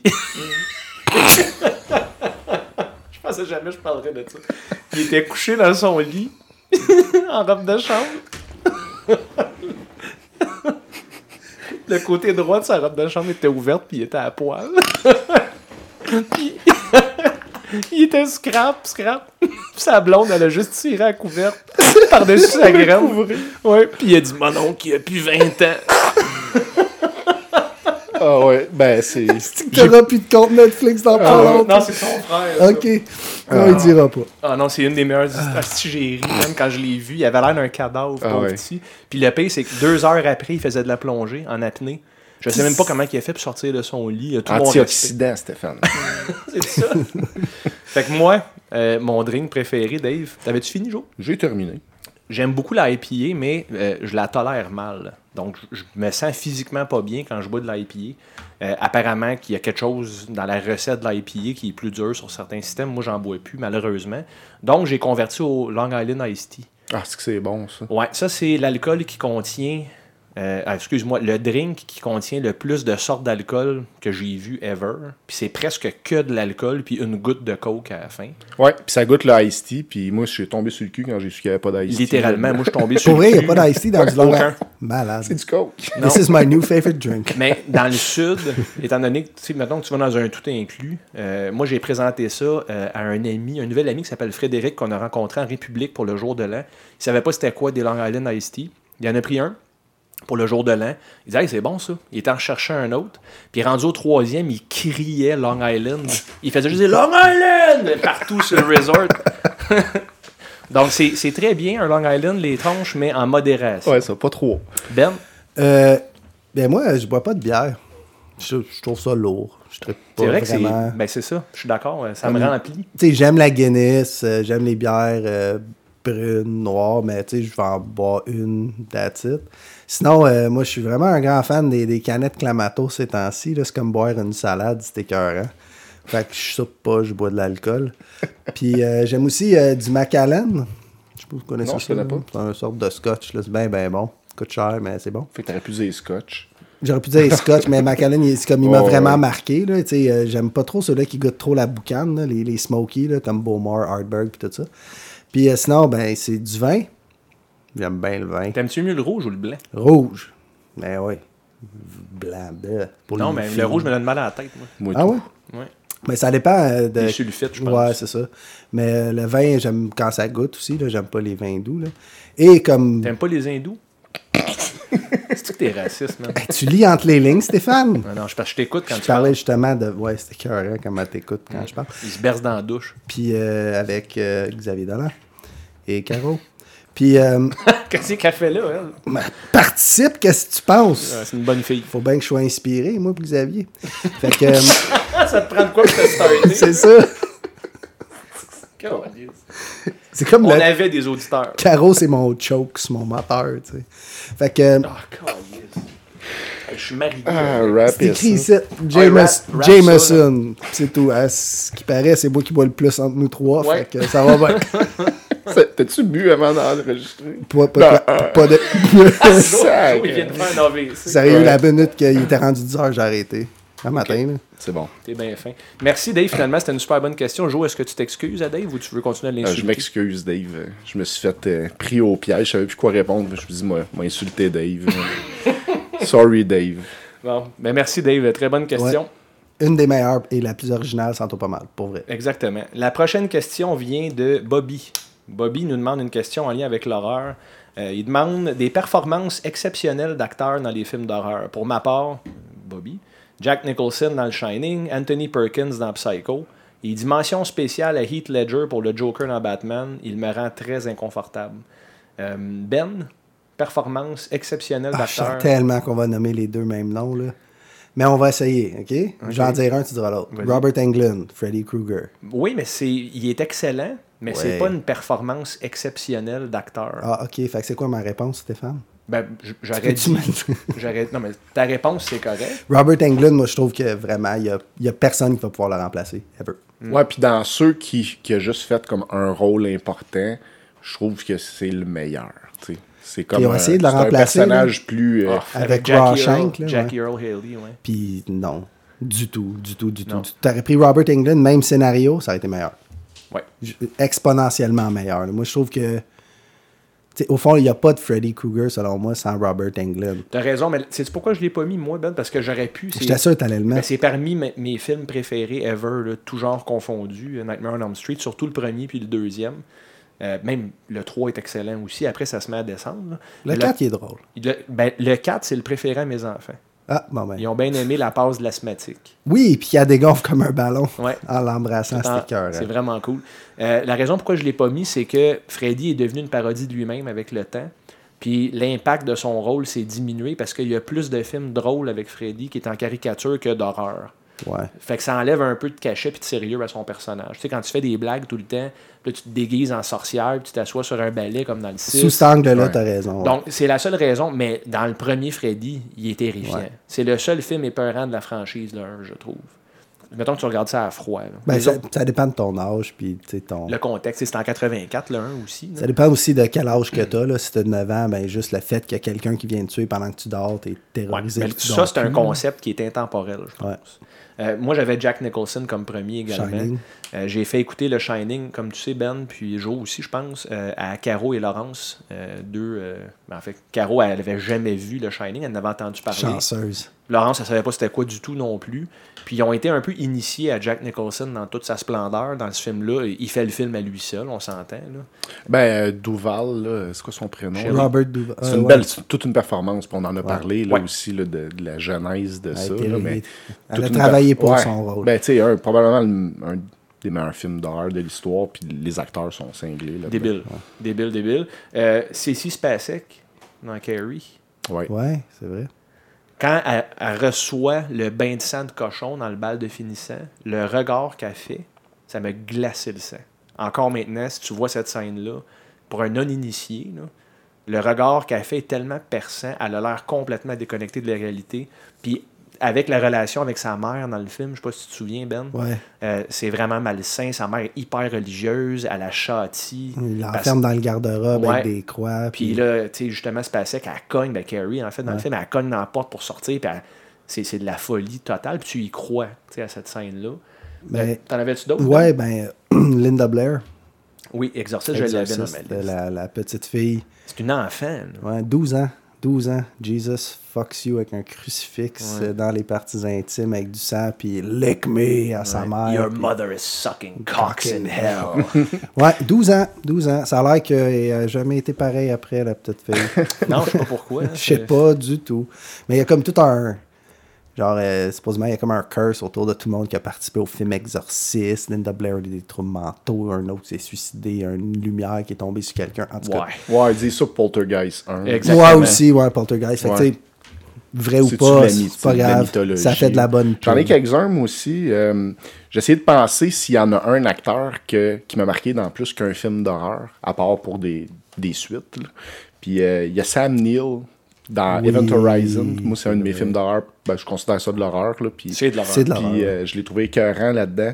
Puis j'ai pensé, il a joué aussi dans le film en français, c'était Dans l'antre de la folie. In the Mouth of Madness. Ouais, puis j'ai bon, bien ça. aimé ce film-là. Ouais. Fait que là, je me suis dit, crème, Sam Neill, c'est un très bon acteur qu'on a connu là, dans Jurassic Park, euh, mais qui a aussi fait deux films d'horreur qui m'ont marqué. Puis C'est des films cultes. Les deux, c'est des Ouais. films cultes. C'est vrai qu'il a quasiment été typecast à cause de Jurassic Park. À toute fois que je le voyais, c'est Ah, c'est le monsieur de Jurassic Ben, Park. Ben, Ben, il a la face épeurante du gars. Oui, L'émotion Puis, dégage. son accent britannique, ça, ça ajoute un peu de. ça le rend plus sinistre, on dirait. Ouais, Ouais. je sais pas. Ouais, puis j'avais aussi, c'est, tu sais, c'était peut-être un peu champ gauche parce que peut-être pas un film d'horreur, Alien.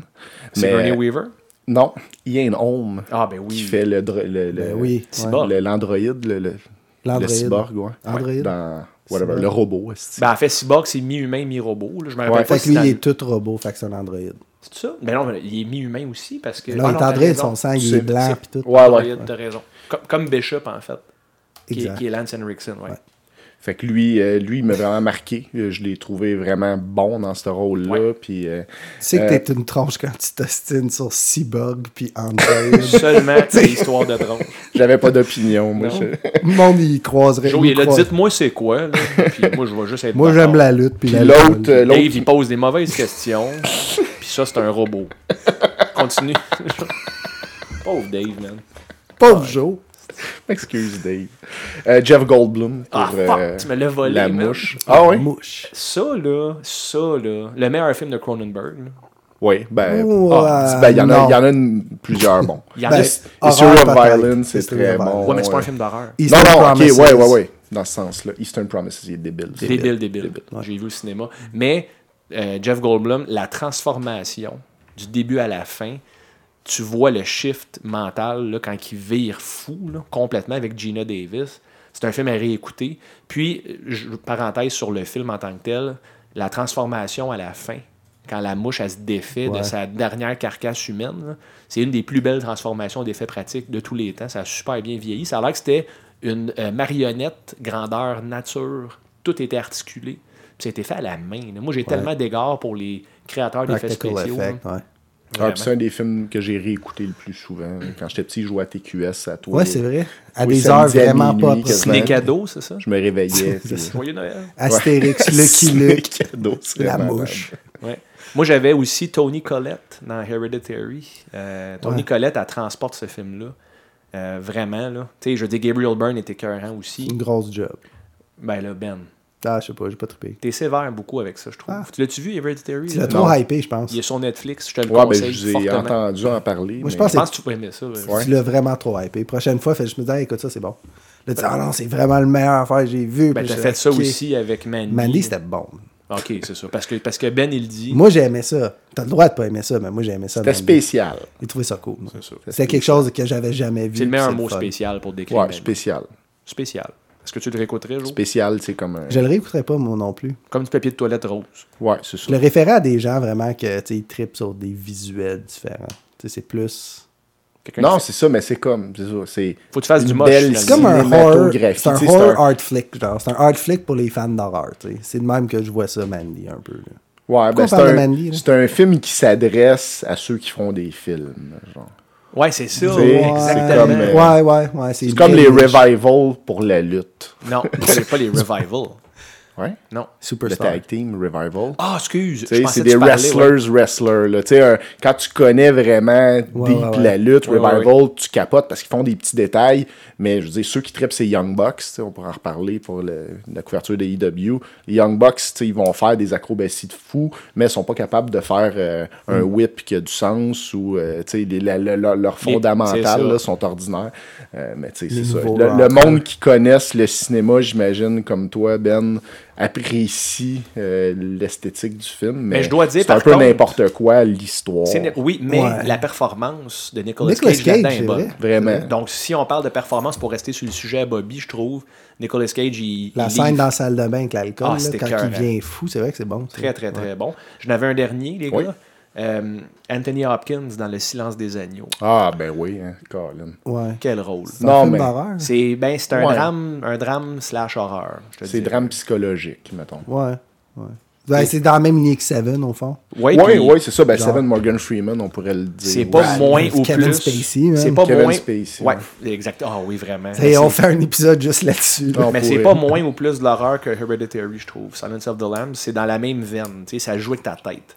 Oui. C'est Ben, moi, c'est un des rares. Tu sais, mes parents me laissaient écouter Freddy puis Halloween, mais ils n'ont pas voulu que j'écoute euh, Avec raison. Le Silence des Agneaux. C'est un peu raison, troublant ouais. pour un, Ouais. pour un enfant. C'est dérangé. Il y a beaucoup de scènes qui sont vraiment louches. Ouais. Tu sais, euh, le tueur en série, là, Buffalo Bill, là, qui veut se concocter un, un habit de femme avec ses victimes, puis il coud, puis Non, non, puis la fille qui est dans le fond du puits, genre. euh, très head game. Assez, sur ouais. head game, là, c'était... Ouais.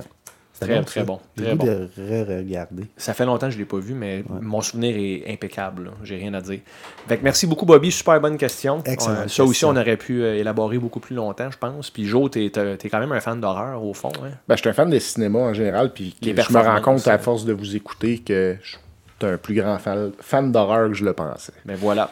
T'es-tu un fan de jeu, par contre? Parce que la prochaine question s'adresse à Steph et Ben, mais Joe peut participer Ben aussi. oui, certain. Euh, c'est Benoît, donc euh, l'auditeur qui pose la question en lien avec les jeux. Salut les gars, petite question pour vous trois. Donc Joe était inclus là-dedans.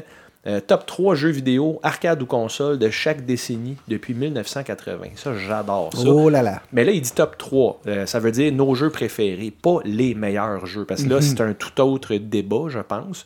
Là, ça va vraiment être une question suggestive de qu'est-ce qu'on aime, finalement. Là.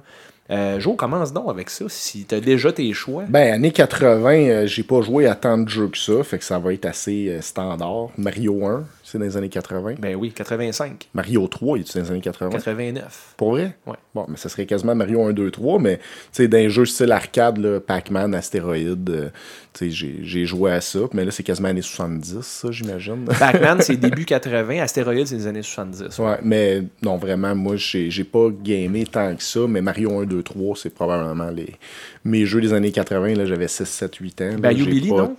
Non, Bayou Billy, puis Dr. Mario serait Mario. dans mes pires. Mais Dr. Mario, c'est un bon jeu. C'est juste que tu as été traumatisé parce que tu as eu le choix entre les deux puis tu as pris le pire. Ouais, mais après ça, j'ai pris Dr. Mario comme ma, ma fête d'après. Puis tu t'ennuyais de Bayou déçu Billy. aussi. Non, non.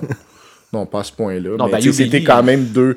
Il me semble qu'il aurait pu avoir deux autres jeux que ces deux-là Ah, dans ma librairie.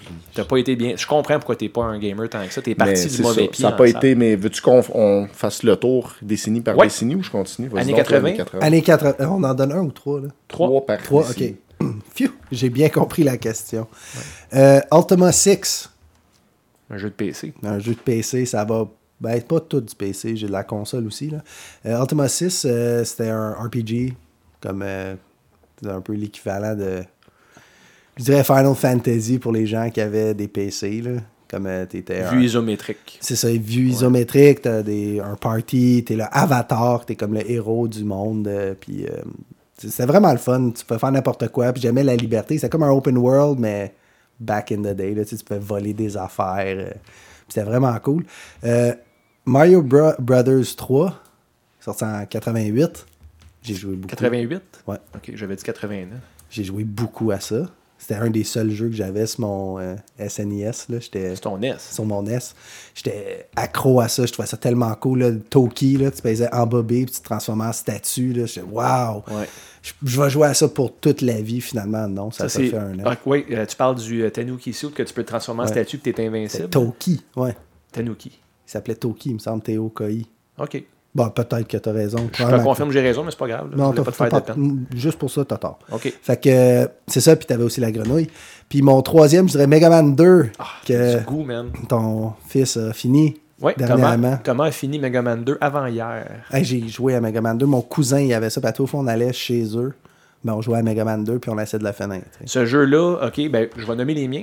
Ouais. M- Mega Man 2, le premier, Ben. Fait que c'est peut-être le meilleur level design du 8-bit era au complet. La trame sonore est parfaite. Il n'y a pas une tune qui est pas bonne dans ce jeu-là. Euh, L'équilibre, là, faut, faut qu'on se rappelle, c'est en 80, quoi, 87, Quatre. 8?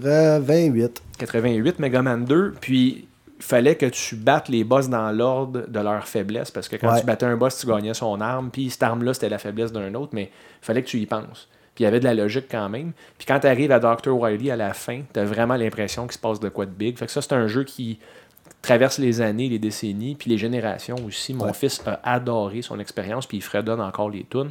Euh, un autre jeu des années 80 pour moi, Punch Out. Ouais. Punch Out, encore maintenant, tu fais jouer Punch Out au Nintendo à, à quelqu'un qui connaît pas ça pantoute, va trouver ça attachant. Le art style est écœurant. Puis c'est un jeu de mémoire puis de rythme. Ça n'existait pas vraiment dans ce temps-là. Et j'ai pas le choix de le nommer. Tetris, mon troisième. Euh, le meilleur puzzle game de tous les temps, que je joue encore beaucoup maintenant, 30 et quelques années plus tard. La version sur Switch est juste écœurante. C'est un Battle Royale. Je gagne, je pense que j'ai gagné 6 ou 7 premières places. C'est Tetris. Comment ça s'appelle? Tetris 99, ouais, qui est gratuit avec le subscription euh, de Tetris, euh, excuse, de Nintendo Online. Donc, années 90, Joe, on va te 90. laisser commencer avec ça. Ben, je, les, je les regroupe en un seul, mais euh, tu sais, je joue encore NHL aujourd'hui. NHL 93. NHL. 93, 94, 95, pour moi, c'est les trois années les plus marquantes. 93 pour le gameplay, 94 les changements de ligne, 95 les transactions qui arrivent. Mais c'est j'ai j'ai comme T'es tellement un geek de hockey, là, Ah c'est ouais, vraiment.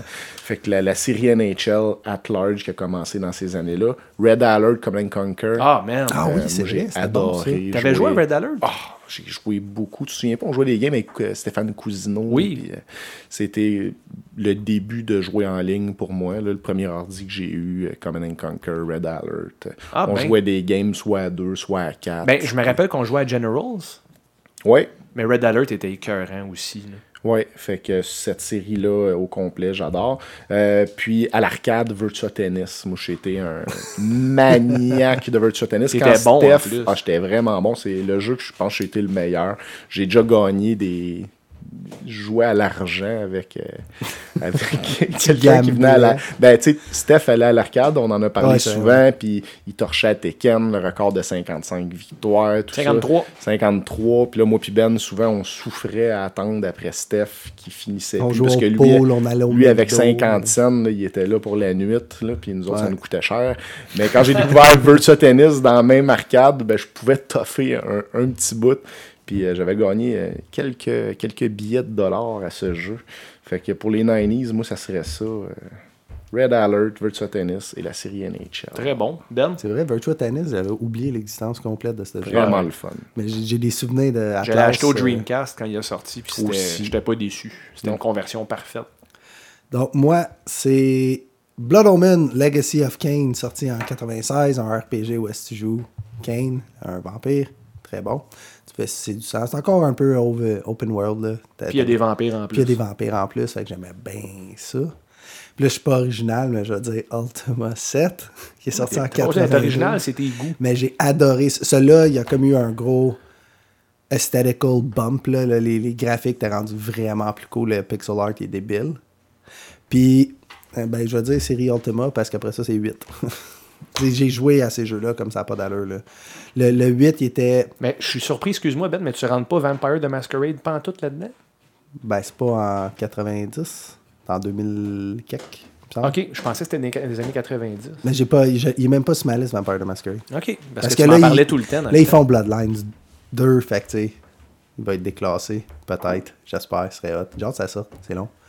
Puis, Ça fait euh, longtemps, ouais. Ouais, fait que Ultima 7, Ultima 8. Et voilà, ça c'est mes bon. années 90. Si vous bon. connaissez pas ça, allez voir des playthroughs, c'est Ben, super j'aimerais ça, ça m'a toujours intrigué, mais moi, la, la seule version que j'avais d'accessible, c'était au Super Nintendo. Puis la console était vraiment pas optimisée pour Non, c'était pas bon pour ça. Puis, Ultima Online a quand même été un des premiers MMORPG, même avant EverQuest. Là. ça. Ah, c'était avant EverQuest? Ouais. Ok. Ben ouais, les graphiques, c'était. Il doit encore avoir des serveurs vanille. Ouais, c'est sûr, c'est sûr, c'est sûr que ça roule encore quelque part, là, qu'il faut que tu, tu demandes la permission. Puis, est-ce que j'aimerais ça être un pâtissier dans ton monde fictif? Ouais. Fait que moi, dans les 90s, euh, je pense que je vais surprendre personne avec mes trois choix. Le plus prévisible, c'est Street Fighter 2. Donc la franchise, ben, toutes les spin-offs de Street Fighter 2, je- principalement Turbo. Street Fighter 2 Turbo, c'est la première version où est-ce que tu pouvais jouer avec les quatre boss. Sagat, Bison, Balrog puis Vega. Là, je me sentais overpowered as fuck. Euh, je suis encore très compétent à Street Fighter maintenant, d'ailleurs. Euh, c'est un jeu qui vieillit super bien aussi. Les mécaniques les plus tight de l'histoire des jeux de combat, c'est dans Street Fighter 2 que ça se passe. C'est un jeu de split second timing. Puis si tu sais pas qu'est-ce que tu fais là-dedans contre un bon joueur, tu lâches la machine puis tu t'en vas. Euh, WCW versus NWO Revenge Ouais. au Nintendo 64, euh, j'aurais nommé No Mercy, mais l'impact initial de Revenge pour moi quand j'ai joué, j'ai dit ils topperont jamais ça. C'est le meilleur jeu de lutte de tous les temps et cette réputation-là le suit encore maintenant. Euh, on s'entend, si tu joues à ça à froid maintenant, tu vas peut-être trouver ça mal fait graphiquement. là. Tu sais, La, la foule, c'est C'est le meilleur Ben, ils ont amélioré les graphiques, ils ont ajouté des tunes, mais ça a toujours été le même engine. Ouais. Le engine été- est débile. Ben, puis d'une version à l'autre, il a été de mieux en mieux. Euh, je capotais sur Revenge. Puis Joe, tu te rappelles-tu les heures et les heures qu'on a mis là-dessus? Ah oui. On avait un, un- un règlement pas de l'eau-blow à un moment donné parce qu'on on se pognait. Arrête de faire des estis de coups de poing dans les Puis là, gosses. tu pouvais bloquer les loblos avec Ouais. tes gosses. Sais-tu comment t'es bloqué? Tu tenais air, ton bonhomme se sortait le chest, puis là, le low-blow Il faisait plus mal. ouais. Ouais, j'ai essayé de le faire en vraie vie, puis ça... Ça n'a pas marché, Non, hein? j'ai eu l'air d'un Ça cadre. fait plus mal. Ouais. Et mon troisième choix, euh, c'est mon jeu préféré à vie, c'est Final Fantasy VI, euh, qui a été ici, euh, euh, dans le fond, traduite comme Final Fantasy 3, parce que c'était la troisième version sortie en Amérique. C'est bien que tu te corriges. Ouais, c'est ça. Ben, on a des auditeurs un petit peu pointilleux là-dessus. Là, fait que je prends le temps de bien le spécifier que je sais très bien que c'est le 6, mais c'est selon moi le meilleur jeu vidéo de l'histoire. La meilleure trame sonore de l'histoire des jeux. Le premier jeu qui me fait ressentir des vraies émotions, comme de la peine. Tu sais, pas juste de la peine de Chris, je suis pas capable de battre ce jeu-là, de la peine de. Pour l'histoire, les L'histoire personnages. est envoûtante complètement. Puis, euh, encore une fois, mon fils Thomas l'a terminé avec moi. Puis, euh, il était visiblement ému à la fin. J'étais présent. Ouais. Puis quel bon jeu. Là. Tu sais, ça, c'est dur à toucher. Puis ils l'ont malheureusement jamais à côté, même pas proche. Euh, Il y a Final 9 qui est, qui est très bon, mais que j'ai pas fini, mais qui a la réputation similaire. Les gens vont dire tu as le choix entre deux Finals, c'est le 6 ou le 9. OK. Fait que moi, j'ai pas joué au 9. Euh, fait que voilà pour les années 90. Et les années 2000, jour, on va avoir au moins un jeu en commun, je Ah! pense. Ben, j'ai failli le marquer trois fois. SOCOM US Navy SEAL. C'est même pas un jeu, c'est un lifestyle. C'est un lifestyle. Les années de SOCOM qu'on a eu. Tu peux avoir une vie sociable, Ah une ouais. blonde ou C'est ça, on a mis notre développement de carrière et émotionnel de côté pendant trois ans. Ben, trois ans, pour moi, Steph, une grosse année. Là. Euh, je pense que c'est quand tu es devenu père, Non, je pense que C'est bien avant ça. Ah, c'est en bien avant ça, Ouais. ben oui. Je commençais. euh, Mais c'est, je pense que ton ex, ça t'avait mis de la pression. C'était Mon comme ex, ton couple ou Si tu continues à jouer à Socom, je calisse la console par la fenêtre. Puis ma réaction initiale, ça a été Ma, ma tabarnak, touche pas à ça. Tu sais, je vais le geler. même pas. Ouais, t'as raison, je devrais moins jouer. C'est vrai que je te néglige. Tu touches à ça, puis tu reçois un gros coup de poing dans ta boîte. Non, mais touche pas à ma console, Chris. le punch box. Dans la boîte. Ah, puis on travaillait ensemble, on en a déjà parlé, Ouais. mais on dormait pas de la nuit ou deux heures. Ben, on arrivait poquer sa job, puis on était vendeur à commission. Service à clientèle les au centre on s'en Oui. foutait. Ah, boy. Est-ce que je Dans peux il n'y avait pas de Facebook puis de téléphone pour nous filmer, fait qu'on envoyait promener le monde parce qu'on était genre hangover de, de, de SOCOM. Ben, le soir qu'on a eu ce jeu-là, Joe, euh, ça venait avec un modem en plus parce que c'était en 56K. C'était pas du haute vitesse. là. Puis euh, le modem, c'était compliqué de le faire marcher. Moi, j'ai fait rentrer Internet uniquement pour Socom. J'avais même pas d'ordi. c'est fou, hein, moi aussi. Fait que là, je payais un bill d'Internet Ouais. pour jouer à Socom parce que j'avais, ça faisait un an que j'avais hâte Ah, de puis jouer ça à ça. valait chaque scène. Oui, puis ça a commencé, euh, je me rappelle, le soir que j'ai réussi à le faire marcher, ça a pris comme trois heures de troubleshooting. J'ai réussi à me connecter online vers 10 heures, puis j'ai arrêté de jouer à 6 heures du matin. J'ai jamais fait ça de ma vie, puis je travaillais à 8. En fait, il fallait que je me lève à 8, fait que j'ai dormi comme 1h45, l'adrénaline, puis tout. Puis je suis arrivé au magasin sur une nuit blanche après avec Joe, puis je, je me suis mis à crier là, de façon imprévue dans le magasin. J'étais complètement psycho. Moi, quand je dors pas, là, je, je suis pas très fonctionnel. Puis là, je hurlais dans le magasin comme un retardé mental. Euh, ouais, non, Mais mais- t'avais pas le choix, fallait que tu payes ton bill d'Internet. ah, puis c'était une journée de merde. Là. Mon boss m'a averti. Il dit Arrête de crier, on n'est pas sur une ferme, c'est un magasin ici. là. Ouais. Quoi? Ouais. Ouais, tu m'avais gueulé après du backstore. Moi, j'étais en train de servir un client. Le gérant est en train de servir un autre client. Lui est en train de dîner dans le backstore, puis il, il lisait sa revue euh, EGM. EGM. Puis là, il avait vu un article sur SOCOM, puis au lieu de se lever, venez voir si on est occupé. Du backstore, il a dit Hey, Joe, viens ici! Le plus fort je Le pouvais plus fort qu'il pouvait. dans un magasin ouvert. C'est le gérant furieux Ses qui est yeux. arrivé. J'oublierai jamais son Ouais, regard. Il a fait Bravo! C'est une ferme ici. Ouais. Moi, j'ai. Ah, puis j'étais crampé quand il est arrivé parce que je venais de me rendre compte de l'absurdité du moment. Je braillais de rire, puis je m'excuse, Pierre, je sais pas pourquoi j'ai crié de même, mais lui, il a jamais su. Non, non, il a pas vendu pas Il avait des Il couteaux. pas de bonne humeur. Non, T'as-tu perdu ta job? non, Non, ben c'est bon. non, j'ai même été promu. Ouais, ouais. tu vois que c'est une compagnie tout croche. Alors, tout- toutes les tranches à la maison, pas- on les voit c'était- crier au bureau. C'est très C'était. bien administré. Oui, oui. C'est plus la même gang. Puis à Boisbriand, Jonathan Desmarais fait des excellents prix. 10% de rabais si vous dites que vous êtes une tronche. Oh, Oh, ouais, ça, oh, hein? ramasses le 10%? Sauf sur du Bose. Ah, avez un prix plancher. Je peux pas faire de deal sur le Bose. Prochain jeu, euh, Jo? Prochain jeu, donc euh, c'est en 2010. Ah non, mais trois jeux, j'avais dit So. SOCOM, je euh, je dirais euh, la série Tiger Woods en général, là, ça aussi, là, j'ai perdu de l'argent à ça. Contre Ah. mon, euh, mon coloc Mathieu. Ça s'équivaut avec, que moi, mais je suis gambler, fait que je m'acharnais. Puis on dirait que s'il n'y avait pas une bête, c'était pas aussi le fun. Fait que j'aimais mieux. Puis là, on était rendu avec un système d'handicap. Si je, le- si je perdais par deux coups ou trois coups, je pense que je gagnais pareil parce qu'il était tellement meilleur que moi. Il me battait par 5-6 coups. Puis là, je perdais 5$ piastres à chaque game. Puis là, année, je dis, Matt, je peux pas. Je J'ai peux pas les continuer. J'ai pas les moyens de jouer à Tiger Wood contre toi. fait que là, on avait fait un système d'handicap. Ok, je donne trois coups d'avance. Puis il pognait un. Puis des fois, tu sais, il me battait par deux coups, mais c'est moi qui gagnais le 5$. piastres. Fait que Tiger Woods, euh, il a une coupe de version, mais 2006, je pense qu'on a le plus joué. Ah, c'est un problème. Ah ouais, problème de gambling. Ouais, Dans ce temps-là, j'en avais un. Plus maintenant, c'est Ah, réglé. ben, c'est bien. c'est réglé, je gamble. Non, juste des gratteux. C'est super payant. Euh, Puis GTA euh, Vice City. J'ai, euh, tu sais, je sais Ah. qu'il y a plusieurs versions. San Andreas, je- sais qu'il est plus deep. Mais on dirait que je me suis moins attaché. je Grand Theft Auto, Mais Vice Vice, City. City, Ouais. euh, ouais, GTA Vice City. Ben moi j'enchaînerais Jo parce qu'on a nommé SOCOM ensemble, donc pour continuer sur SOCOM, SOCOM Ben oui. euh, numéro 1 sur ma liste pour la génération 2000 à 2010. Euh, le deuxième, moi, c'est Grand Theft Auto 3.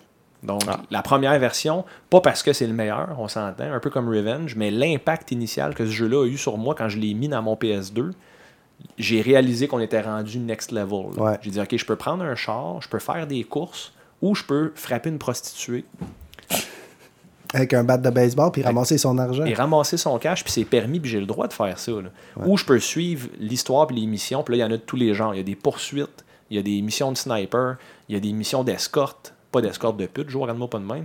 Je parle escorter des Il y en a probablement Ah, aussi avec des Oui, escortes. Oui, oui. Peut-être pas dans le 3. Je sais pas. Mais tout ça pour dire euh, l'impact que Grand Theft Auto 3 a eu, ok, parce que moi, avant ça, je jouais à Twisted Metal Black, qui est très bon aussi. Le soundtrack au début, Painted Black des Rolling Stones, puis c'était vraiment cool. Puis quand j'ai joué à GTA 3, j'ai dit Twisted Metal sert à rien quand tu as joué à GTA, parce que tu as Twisted Metal dans GTA, Ouais. mais dans une ville que tu peux aller où tu veux. Puis ça l'a vraiment smoké tous les autres jeux que j'avais dans ma collection, puis je touchais plus à rien sauf ça. Euh, donc GTA 3, puis le dernier pour moi, Elder Scrolls Oblivion. Euh, Oblivion, je pense que c'est le jeu que j'ai le plus souvent recommencé la création de mon personnage parce que je trouvais ça tellement cool. Tu commences en prison euh, avec Uriel Septim puis toute l'histoire. Ah ouais. Le soundtrack est dément. J'ai acheté un Xbox 360, euh, 360 oui, pour jouer à Oblivion. Puis encore maintenant, je l'aime mieux que Skyrim. Moi aussi, j'aime mieux que Skyrim. Personnellement. Juste à cause des personnages. Ouais, puis quand tu t'en vas avec les Daedras dans l'autre monde, Ouais. c'est vraiment très tough. Il y a un méchant learning curve, puis c'est moins du rubber banding un peu. Rubber banding, dans Bethesda, ils font ça beaucoup. Les bonhommes, les NPC, ils montent de level en même temps que toi. Ouais. Euh, dans Oblivion, quand tu vas pas à bonne place au début, tu te fais vraiment rincer. Donc, tu respectes les zones, puis tu essayes de grinder pour être plus fort. Je le trouve plus mémorable. Moi aussi. J'ai mieux aimé l'histoire, puis le, le feel général. Parce que le, le Grey Fox, que c'est c'est le, Thieves Guild, là, quand tu finis, là, tu rencontres le Grey Fox, il donne son cœur. Le Mage Guild, tout- toutes les guilds sont plus cool, comme les, les histoires, comme Ouais. aussi euh, Montière, je pense qu'il s'appelle, le gars qui t'amène dans l'Assassin's Guild, il est super attachant, puis il y a comme un petit clin d'œil dans Skyrim, là, t'as comme un follower quand tu finis le- l'émission du Assassin's Guild, du Black Dark Brotherhood. C'est ça, quand tu finis Dark Brotherhood dans Skyrim, t'as comme un, un summon que t'as, c'est carrément le. Est-ce qu'il est nommé par son même nom? mon- il me semble que oui. Il me semble que oui. Je sais pas. Lucien Lachance, c'est ça le nom du Tabarouette, gars. Ben, t'as joué plus que moi. Ah, j'ai joué en salle à. Très bon jeu. Vraiment beaucoup. Il y a une version remastered là, sur, euh, sur euh, PS4 que Ah, tu je peux acheter. pas à ça. C'est comme acheter du crack. Effectivement. Puis euh, moi, c'est ça, Ben. Donc, toi, tes jeux pour les années 2000 Ben, moi, t'as parlé de Grand Theft Auto. Je vais dire Grand Theft Auto, mais San Andreas. Moi, je trouve que c'est le, le meilleur qu'ils ont fait, même Oui, même avec le 5. incluant le 5. là. L'histoire est meilleure, je trouve. L'histoire est bonne, tu commences au bas de l'échelle. Euh, tu peux tout faire. Direct en partant, tu peux, si tu manges trop, tu deviens gros. Si euh, tu t'entraînes, tu deviens musclé. Tu peux upgrader tes skills si tu sais, tu as deux guns. Puis CJ est super drôle. là. Oui, puis c'est toute l'histoire de, de Compton avec euh, NWA, là, Dr. Dre, Eazy, puis euh, tout ça. J'ai trouvé ça vraiment, vraiment bon. Puis addictive à fond, j'ai fini ce jeu-là. je Puis il n'y a pas un. GTA qui a été aussi deep après. Non. On dirait qu'ils ont tout le temps coupé pour mettre un online. Ben, c'est ça, ben. GTA 4, tu sais, tu- il sort, puis tu peux même plus sauter en parachute. C'est comme, pourquoi je peux pas sauter Ouais, en parachute? Dans celui-là, juste avant, je peux. Ben non, il faut que tu attendes deux expansions pour te pitcher d'un avion. Moi, ça a turné off totalement. Ouais, ça, puis Non, Nico euh, Bellic comparé à CJ. Ouais, Nico Bellic. Qui était correct, mais- Ben, bof, non. Pas mal plus il était vanille. plate, là. Ben, comparé à CJ. Puis, euh, je dirais l'autre euh, qui est sorti euh, avant 2010. J'ai été checké. Je me rappelle plus de la date parce que j'ai pas noté. Fallout 3. Je sais pas si vous avez joué. Ouais, 2008. J'ai passé beaucoup d'heures à Fallout 3. Ouais, Mon c'est le meilleur Fallout, je pense. Fini à 97%. Ouais, ça C'est c'est. le jeu que j'ai le Je sais pas plus comment t'as fait pour. euh, avec 700 quelques heures dedans.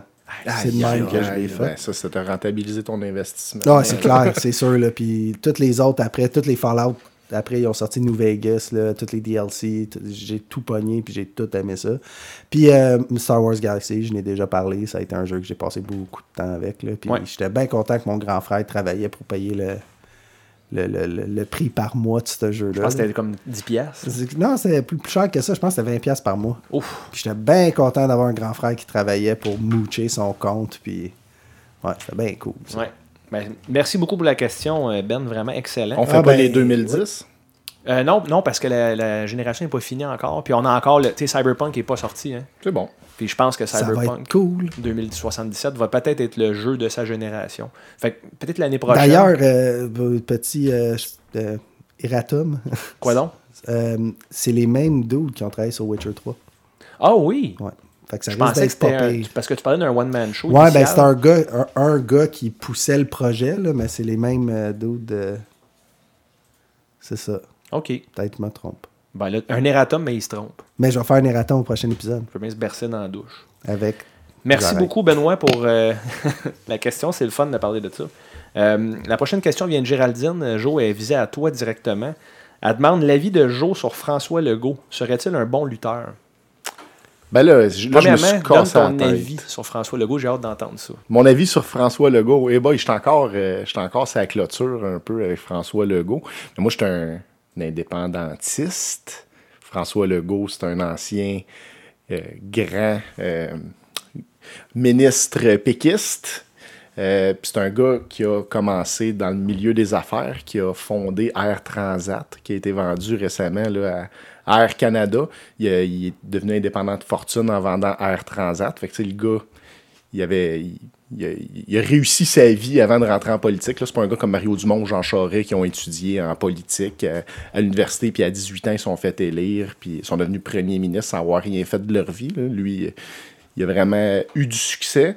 Mais euh, pour, pour venir à la question, ben, qu'est-ce que j'en pense? euh, Son début de mandat, numéro un, je vous dis, les derniers gouvernements de, Jean Charest, de Philippe Couillard, de Pauline Marois, chacun de ces gouvernements-là sont rentrés au pouvoir, puis dès les premières semaines de leur mandat, il y avait un niveau de popularité, genre de 30% à peu près, puis ça doit faire 20 ans qu'on n'a pas entendu un gouvernement qui est populaire. En ce moment, François Legault, si tu parles à monsieur, madame, tout le monde dans un restaurant qui lit le Journal de Montréal, sont sais, ils ont peut-être 60% de taux de satisfaction. C'est énorme. énorme. dans une société assez comme polarisante actuellement. Fait que euh, bravo pour ça. Puis, c'est un gars qui se détache un peu du, du, du- de la chicane euh, constitutionnelle. là. Lui, il se dit ni fédéraliste ni souverainiste. Il dit, moi, c'est les intérêts du Québec. C'est bon pour le Québec, c'est bon pour moi. Puis, gars, le monde est tanné. Puis, je pense que c'est vrai que le monde est tanné. Vous deux, vous êtes deux exemples. Je pense que Bon. un nouveau référendum, je pense pas que ça intéresse personne en ce moment. Puis pour les 20, 30, 40 prochaines années. Fait que bravo pour ça. C'est un gouvernement de centre-centre, je dirais. Là, le monde avait peur. Ah, c'est la grosse droite qui s'en vient. Puis leur dernier budget, c'est, j'ai rarement vu un budget aussi. Ben, pas rarement, mais le Québec, on est très social-démocratie. Donc la droite du Québec, ça serait de l'extrême gauche aux États-Unis quasiment. là, Ouais, avec nos systèmes d'hôpitaux, puis d'Hydro-Québec, puis d'SAQ. C'est toutes des, des, des, des sociétés d'État, de la nationalisation. Fait que... euh, ouais, distribution consommateur, ça... ça Société d'État, ça a ça. du Mais tu penses-tu qu'il serait capable de bumper? Ben, tu sais, mettons qu'on fera un, un lien avec la lutte. François Legault, pour moi, c'est Chris Jericho. François Legault, c'est un gars, avant d'être champion du monde, disons, premier ministre, il a, il a, il a- il a fait euh, les quatre gros ministères, comme ministre d'éducation, ministre de la santé, ministre des finances, puis il était président du conseil du, Tré- du trésor. Ça, c'est l'équivalent à la lutte d'avoir été, mettons, intercontinental, tag team, US, puis euh, whatever, name it. Jericho, il a tout fait dans la lutte. Il a été face, il a été heel. François Legault, il était dans l'opposition, il a été au pouvoir. Puis là, en ce moment, vers la fin de sa carrière, quand on pense qu'il est, est fini, ben, comme le bon vin, comme Chris Jericho, il rebondit, il arrive au pouvoir, puis il est plus populaire que jamais, Ah, après avoir eu une carrière quand même. Tu sais, puis il a été, dans les huit dernières années, il a été chef de l'opposition euh, à l'Assemblée nationale. La plupart des gars qui sont huit ans dans l'opposition deviennent jamais premier ministre. Lui, il a mangé son pain noir dans l'opposition avant de devenir premier ministre. Puis avant ça, ben, il a été au pouvoir avec des gouvernements majoritaires au PQ. Puis avoir ces quatre gros ministères-là, il y a deux personnes dans l'histoire du Québec qui ont eu ces quatre ministères-là. C'est lui et Pauline Marois. Pauline Marois, je la comparerais plus à Bret Hart parce que elle a été une championne euh, De transition. très impopulaire et de transition et qui n'a pas été payant puis qui a perdu tout de suite. Mais François Legault, lui, là, un attends. undisputed champion Très bon, en ce moment. très, très Ah, bon. Une question pour toi. Donc, ça ferait un bon lutteur, mais là, tu es en train de dire que Brett et Pauline ont des points en commun. Ben, Je suis un Brett, petit peu inquiet, là. Brett, c'est mon préféré lutteur à regarder of all time, mais je veux dire, Mais Pauline, elle, si tu c'est compares- ta politicienne préférée à regarder. non, mais pas à regarder, mais... Brett se fait plaquer, Mais Pauline je elle veux se fait dire, tirer non, mais dessus. Pauline Marois a été ministre de la Santé, ministre de l'Éducation, ministre de, de- de- des re- du revenu, là, ministre de, de- l'Économie. Des Euh, finances. des Finances, ouais, excusez-moi. Puis, jour, puis président du bien Conseil du. Trésor. Puis c'est vraiment dur d'habitude d'avoir ces quatre ministères-là parce que bien souvent, à cette heure, tu sais, les derniers ministres des- de la Santé, c'est tout le temps des anciens médecins. Euh, on veut mettre un ancien prof comme ministre de l'Éducation. On veut mettre un gars de finances dans les finances. Ces, ces- ces deux-là, ils ont réussi à, tu sais, à, à, leader les quatre plus gros portefeuilles euh, au Québec. Puis euh, c'est quand même des carrières. S'il y avait un Hall of Fame de la politique, ben, les deux, ils seraient au Hall of Fame comme Brett et Chris Jericho. Jericho. Mais Brett, il va toujours avoir un arrière-goût de il s'est planté à WCW. Euh, il a pas. Il n'a pas rapporté beaucoup d'argent à WWE. Il était champion comme dans une période, le New, le New Generation qui est considéré comme une mauvaise période d'histoire de la lutte. Fait que pour Puis, toutes ces raisons, Moi, j'aimerais savoir quel finisher, quel finisher tu donnerais à... Là- François Legault, François Serait-tu un submission ou un move d'impact de surprise? Troisième code. Ah, je pense que ça serait un submission. là, tu sais, C'est un gars. Il te ferait taper. Ah, il te ferait taper là, à longue haleine. là. Un combat de 40 minutes, là, puis il te finit euh, un peu comme le Walls of Jericho. C'est bon. Lion bon. Tamer là, avec le genou en arrière de la tête. ça ça, ça te replace les idées. Donc, pour répondre à Géraldine, oui, il ferait un bon lutteur. Si, euh, si, si je peux. oui, il joue du drum avec sa bouche. Tabarnak, Il je fait du beatbox. Ben, tu sais, c'est une question très difficile. hein. Ouais. Ben, parlant, j'aimerais ça voir François Legault prendre un bump pour Ou faire un un chaise moonsault. sur la tête. Faire Un un moonsault, moonsault. ouais. C'est sa fin de sa Un carrière. moonsault là. comme Greg Valentine. oui, euh, c'est mes moonsaults préférés, ça. Ceux de Greg, ouais. Bon. Fait que là, on est, c'est une question qui est difficile à répondre, autant que Géraldine pose une sous-question. Est-ce que le bacon de dinde devrait être aboli? Moi, je compte ça. On répond tout en même temps. Ah non, non, Oui. je compte ça. là. C'est comme Beyond, Beyond Meat. Là. C'est bon, ça, en passant. Mais non, c'est pas bon pour vous, ça a l'air. Hey, Ben, c'est Meat. bon dans la bouche, j'y ai Ils, goûté. ils disent de ne pas manger de produits transformés, mais Qui là, c'est les I? vegans. I. E, Y, là. E, Ah. E, U, X. C'est le ministre des Finances, ça, qui dit ça? Ministre des Finances. Ou le ministre des Revenus, comme tu dis? Président du Conseil du Trésor. Exact. Fait que mangez pas du Beyond Hein? Meat. C'est bon. J'espère Mais qu'on n'a pas perdu bacon trop tu d'auditeurs en parlant de politique. Mais j'ai une Non, opinion là-dessus. T'as parlé de lutte en même temps. Tu tu veux rendre du bacon plus santé. Tu acceptes le du bacon, c'est pas santé. OK? Quand tu en manges, tu manges de quoi de pas santé, puis c'est tout. C'est comme des chips de chou kale. C'est pas des Ouais. chips, c'est du chou kale. Non, c'est ça, mais tu sais, c'est Ah, c'est la- moins pire. Fait tu que sais. du la bacon de dinde, c'est pas du bacon, c'est de la dinde en tranches. Salé. C'est ça. Arrête de dire que c'est du bacon. Si t'es musulman ou juif, ben t'en manges pas de bacon. Fait que fuck le bacon de dinde, t'as pas le droit. T'as le choix, nous. C'est moi le raciste, tout le monde. Non. À quoi tu penses que ça sert le bacon de dinde? C'est vrai. Je sais pas. C'est pour qui? Ça sert à rien. littéralement à rien. Littéralement. On en a assez parlé. Ouais. Prochaine question vient de Jesse. C'est une question en lien avec les jeux vidéo et les films d'horreur du même coup, du moins les jeux d'horreur, on va dire, une symbiose. Euh, pour Ben et Steph, j'aimerais que vous parliez du jeu Dead by Daylight. Ouais. Donc, moi, j'aimerais dire, premièrement, c'est mes voisins immédiats à mon bureau. Euh, ils sont deux étages en haut de moi, puis ils occupent l'étage au complet. Euh, c'est un jeu que j'ai pas joué beaucoup. Le nom du studio? C'est euh, Behavior. Euh, Behavior, à chaque fois que je vais au bureau puis qu'ils ils lunchent à l'extérieur, ils parlent juste de Dead by Daylight. Donc, je pense vraiment que c'est leur seul projet actif d'importance. Mais ça roule encore beaucoup. Ça roule encore beaucoup. J'entends beaucoup de gens critiquer la, la stabilité et la qualité des serveurs, euh, que ça plante beaucoup. Le matchmaking est un peu déficient. Moi, quand j'ai joué, c'est un peu ça que j'ai eu comme expérience. Ça a été super long de me joindre à une game. Mais quand j'ai réussi à me connecter, un, je me suis rendu compte que je suis vraiment pas bon. Euh, c'est pas facile. Il faut que tu ailles un, un, headset puis tu joues avec du monde que tu connais, des amis, que vous avez une stratégie. Tu peux pas juste être un random guy qui se join à- dans une équipe. Là, à moins que le monde, ils ont une structure puis sont organisés. Là. Ouais. Que c'est vraiment un jeu de co-op et Ouais. de cohésion. Il faut que tout le monde, tout le monde, tout le monde soit d'accord. OK, toi, va gosser sur ce générateur-là. Moi, je vais leurrer away le, le tueur. là. Puis moi, je trouve ça cool. Ça me faisait beaucoup penser aussi au concept euh, Friday the 13th. là, Ouais, mais Friday est sorti après de Ill Ouais, ben, ils se sont basés beaucoup là-dessus. Ben, ce qui est le fun de Dead by Daylight, en fait, c'est que les, euh, les joueurs qui, euh, qui populent la game, ça se dit-tu, ça? Pas va moi dire. qui va te Ben, corriger. Ça se dit à partir de ce soir. Ouais. Euh, tout le monde est contrôlé Qui par un humain. Donc, il y a un humain qui contrôle le tueur. Ça peut être Leatherface, ça peut être le euh, tueur générique du jeu, je me souviens Il y a Michael son- Myers, il y a beaucoup de tueurs. Michael Myers beaucoup aussi. Freddy, mais la version de Jackie Haley, malheureusement. Ouais. Euh, mais tu peux contrôler un de ces joueurs-là, puis tous les autres, euh, un de ces personnages-là, dis-je, puis tous les autres personnages, c'est les survivants qui essayent de sauver du tueur. Fait que c'est un jeu où est-ce que tu dois jouer en coop contre un joueur qui joue seul à éliminer tout le monde. Les, les kills sont vraiment bien faits. Bien aimé ça, le look, mais il y, a- il y a trop d'organisation. Ben, c'est moi. C'est plus un projet, je vois ça, je trouve. si- Si je connaissais cinq personnes, je pourrais jouer, mais j'en connais que toi puis Joe, fait j'ai de la misère à jouer. J'ai Ben, essayé. Si tu connais cinq personnes, trouver le temps pour coordonner la Ouais, game de tout le monde en même temps avec des familles et des jobs, c'est pas évident. Mais c'est. Je comprends que ça pogne, là, tu sais, quand que, mettons, t'as mettons, moins un emploi du temps exigeant que tu passes du temps là-dessus. Le, le concept est très bon, là. Comme Friday the 13 je, je le compare beaucoup à ça parce que j'ai plus joué à Friday the 13 the game. Euh, c'est le fun, c'est stressant, t'as ta dose de, de chill, spills and excitement.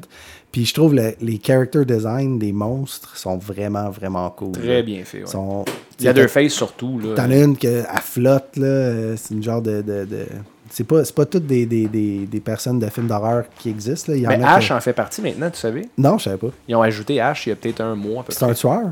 Euh, non, je pense que tu peux le jouer comme survivant. avec une chainsaw. Ouais. T'as comme un gros bonus là-dessus. là. Écoute, je ne l'ai pas vu en action. Mais ouais. Fait que moi, je sais pas, on devrait peut-être essayer. Tu l'as? Je l'avais pour le free weekend, Ok. puis c'est le seul temps que j'ai joué. Mais c'est un jeu à 20$. piastres, là. Bon, ben c'est ça. C'est, abordable. Puis Ouais. Moi, j'y mettrais mon stamp of approval. là. Je trouve que c'est un jeu qui est super divertissant. Mais faut que tu joues avec des amis. OK. Parce qu'il faut que tu sois coordonné. Sinon, c'est il y, il en a Sinon, tout le temps ouais. un qui est là pour faire Mettons, chier. comme puis- si tu te jouais à une game publique, tu as plus de chances d'avoir pas de fun que d'avoir du fun. OK.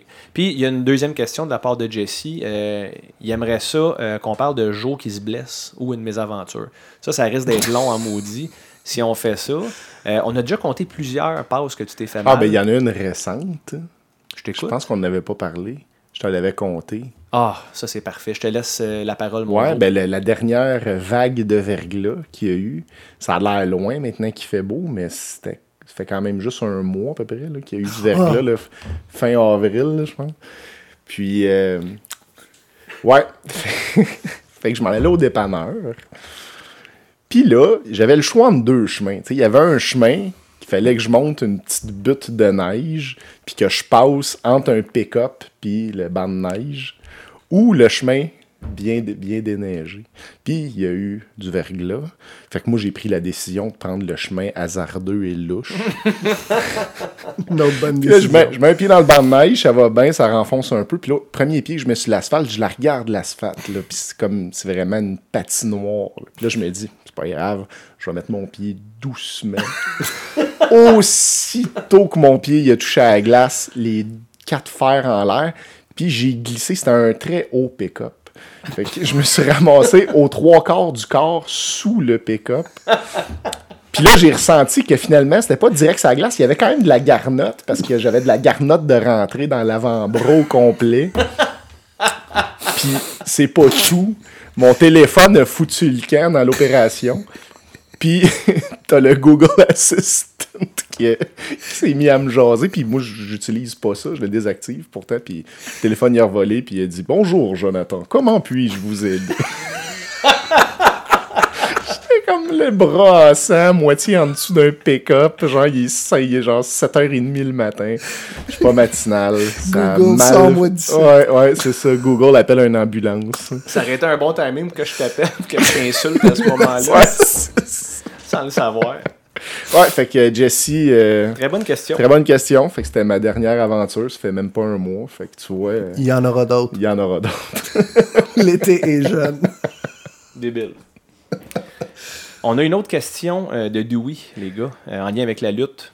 Donc, euh, Dewey demande, avec l'annulation du match entre Pac et Adam Page au pay-per-view de la All Elite Wrestling, qui est arrivé hier, Double or Nothing, Dewey demande, voyez-vous ça comme un problème qui risque d'être récurrent dans la fédération? Tu permets, Jo, je vais donner mon opinion là-dessus. La première chose que je peux dire, c'est que Pac, qui est Adrian Neville, anciennement de WWE, a exercé son droit en tant que vrai contracteur indépendant. Euh, parce que la All Elite Wrestling traite les lutteurs comme des contracteurs indépendants. Oui, il y avait une entente pour euh, avoir un match avec Adam Page et l'entente était qu'ils perdent le match pour que Adam Page soit propulsé au prochain main event. Puis euh, finalement, ça ne fonctionnait plus pour lui. Ils ont essayé de trouver une alternative qui fonctionnait pour tout le monde. Et puis, euh, la raison pourquoi il ne voulait pas perdre, en fait, c'est qu'il est champion de Dragon Gate, une fédération japonaise, qui a donné sa première chance et qui l'ont repris quand il a quitté WWE. Euh, il est champion présentement qui s'appelle euh, Open the Dream Gate, puis il respecte cette belt-là, puis il la traite comme un vrai titre. Donc, longue histoire courte, il n'arrivait pas à s'entendre sur comment finir le match. Pac proposait un DQ, est-ce qu'il perdait? Mais euh, All Elite ont dit non, on veut pas donner ça à notre premier pay-per-view, une fin de marde, c'est une non-fin. Euh, on veut pas faire un time limit draw non plus parce que c'est arrivé avec Pac et euh, euh, Will Ospreay. Puis ça a super mal passé auprès du public. Euh, puis ils voulaient pas laisser les gens sur une note comme ça. Donc au lieu de booker un finish de marde, ils ont pris la décision de se salir un peu au niveau de l'image publique. Puis ils ont compromis le match complètement. Donc je pense que c'est un événement isolé personnellement. Non, je pense pas que ça va réarriver souvent puis que ça va être un problème récurrent. Jo, qu'est-ce que tu en Ben, moi, je suis moins candide que Stéphane là-dessus. Je suis d'accord avec tout ce que tu viens de dire. C'est toutes des bonnes raisons, mais ça reste des raisons, ça reste des excuses. Euh, AEW aurait dû regarder le contrat de PAC avec euh, whatever, l'autre fédération avant. Si tu engages un gars, puis dans les conditions, c'est je ne perds pas de match, ben, je veux dire, t'engages pas un gars de même. tu sais, C'est comme euh, tu veux t'en venir dans le nouveau gros projet tu sais, où il y a un milliardaire qui investit toute sa. Ben, qui investit une partie de sa fortune pour essayer de rivaliser avec Vince McMahon. Toi, t'es supposé d'être un, une pièce maîtresse du premier gros show. T'es dans les trois matchs les plus importants. T'es annoncé, on a vendu des billets, on a mis ta face sur des posters. Puis là, tu dis That doesn't work for me, brother, à la Hulk Hogan, là, t'es fuck you, là, t'es Neville, là. Je veux dire, euh, si tu, tu viens ou tu viens pas, mais là, gars, c'est ça qu'il a, pris sa décision, il a dit, il ira pas tant que il perdra pas la belt de l'autre fédération. De Dragon Gate, ouais. de Dragon Gate. Gars, il respecte la belt, il est contractant indépendant, il a le droit de le faire, mais moi, c'est AEW, je trouve que c'est inacceptable qu'il ait fait ça, c'est une erreur, mais je pense que c'est isolé aussi. Je pense pour venir à la question, je pense qu'ils vont avoir appris de ça, je l'espère. Moi, ce qui m'inquiète avec ça, on en a parlé sur l'épisode de- sur la création de la AEW, c'est que en mettant des gars comme euh, les Young Bucks, euh, Cody Rhodes, puis Kenny Omega, puis Chris Jericho, quasiment dans le booking staff, ben, ça fait beaucoup de chefs.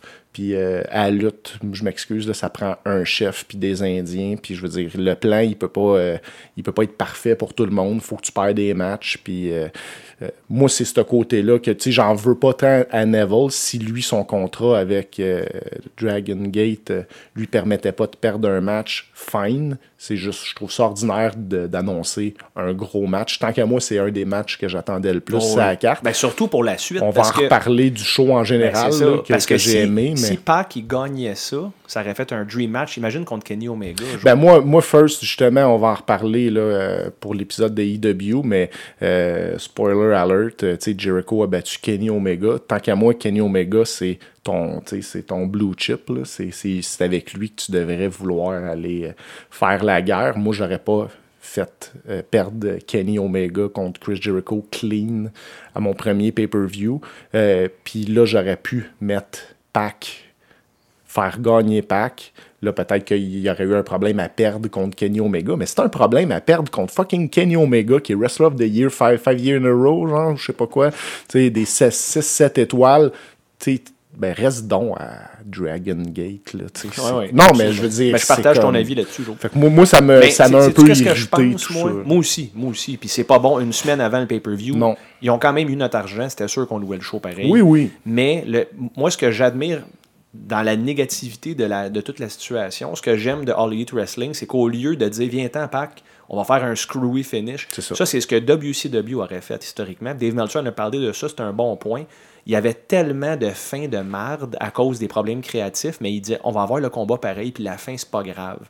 Mais c'est la manque de bons matchs, mettons de bons endings, qui a mené un peu à la perte de World Championship Wrestling. Il y avait tout le temps des interférences, puis de la marde, des DQ, puis là, ils ont choisi de mettre ça sur la tablette, puis ils ont voulu garder l'intégrité euh, de la carte en tant que telle. Ils l'ont compromise, oui, en scrapant le combat, mais la raison derrière est quand même Oui. J'aime mieux, j'aime mieux qu'il ait, ait scrappé ça que faire un screwy finish, mais j'aurais aimé mieux qu'il prévoit le chose un avant, peu d'avance. ouais. Pas une ça. semaine avant le show. Là, tu savais qu'il était champion d'Open euh, de Dream C'est ça. Fallait que tu, fallait que tu prévois mieux tes choses en tant que booker. J'en veux pas à Pac. Puis je pense que c'est un- une, une bonne décision après les faits, mais tu aurais dû être au courant de ces choses-là. Mais ça, c'est Ouais. l'expérience qui rentre. C'est le premier show Je pense qu'ils vont apprendre de ça. C'est ça. C'est ça. Puis on reparlera de notre appréciation ou pas du show euh, au prochain Ouais. épisode d'Histoire de Tronc, Joe. Donc merci pour la question, Dewey. Euh, prochaine question, Ben, c'est euh, ça vient de Guy en lien avec les jeux. Euh, il demande Êtes-vous intéressé par les consoles de Analog, donc le Super NT puis le Mega SG C'est des, euh, c'est des consoles modernisées du Super Nintendo, du Sega Genesis, mais pas des émulateurs. Donc les cassettes originales fonctionnent dans la console, mais c'est avec un FPGA chip. Euh, qui est un module de conversion qui ne compromet pas la qualité du jeu comme tel, et qui a une sortie native HDMI, qui n'est pas une transformation d'image. Donc, ils disent, eux, que tu n'as aucun input lag, puis tu as la meilleure expérience moderne sur des télés modernes pour jouer aux jeux Hmm. Fait classiques. que ça upscale pour une TV Ouais. HD. Et à la même vitesse de rafraîchissement, donc tu n'as pas de perte de pixels. Tu sais, des jeux de timing comme Punch-Out, Mega Man, Contra, avec un délai de un tiers de seconde, C'est le bordel. c'est pas jouable. ouais. C'est pas jouable. C'est littéralement pas jouable. Euh, moi, je joue sur mon moniteur d'écran euh, d'ordi plutôt parce que il y a un meilleur refresh rate. Mais apparemment que les consoles d'analogue, ils règlent ça complètement. Moi, ma réponse, c'est que non, ça m'intéresse pas. J'avais l'air intéressé. mais, Tu me l'as vendu. oui, je l'étais pas, puis il m'a presque convaincu de l'être. tu sais. c'est- écoute, si t'aimes jouer à des legacy, à des jeux originaux sur les cassettes originales, fine. C'est la meilleure façon de le faire, c'est avec ça. Si t'as pas une télé CRT et la console originale. Ça, je suis d'accord. Par contre, le marché euh, de l'or gris qu'on appelle, là, des, des cassettes, euh, tu sais, comme, euh, mettons, Rétro Montréal, Papa Cassette, tout ce qui vend, Ouais. c'est très cher embarqué dans ce business-là. Puis les bons jeux, sont c'est absurde les prix que ça coûte. Puis Mais ils vont pas faire des, des reissues. Là. non, ben, ils font des fois des reprints comme Street Fighter ont Mhm. fait ça. Ils ont fait un reprint de Street Fighter pour le 30e anniversaire, euh, 25e anniversaire en fait. Puis tu sais, c'était super, mais ça servait pas à grand chose. là. Tu sais, C'était juste une nouvelle version de la cassette avec la boîte. Puis moi, le Nigo, je l'ai acheté. Puis je l'ai revendu très rapidement d'ailleurs à quelqu'un qui en avait vraiment besoin parce que la boîte était dans un tiroir quelque part. Puis j'ai dit à quoi ça sert d'avoir ça. Ouais. Mais oui, j'achèterais ça si j'avais des cassettes. Mais là, commencer à acheter des cassettes du temps. Commencer à trouver les cassettes, le jeu que tu veux, trouver un prix qui est abordable. Ben, c'est ça. euh, C'est un, c'est un mix de tout ça. Si tu as déjà une collection de jeux, ça te prend une console d'analogue. ouais. Donc oui, euh, c'est le meilleur produit en ville.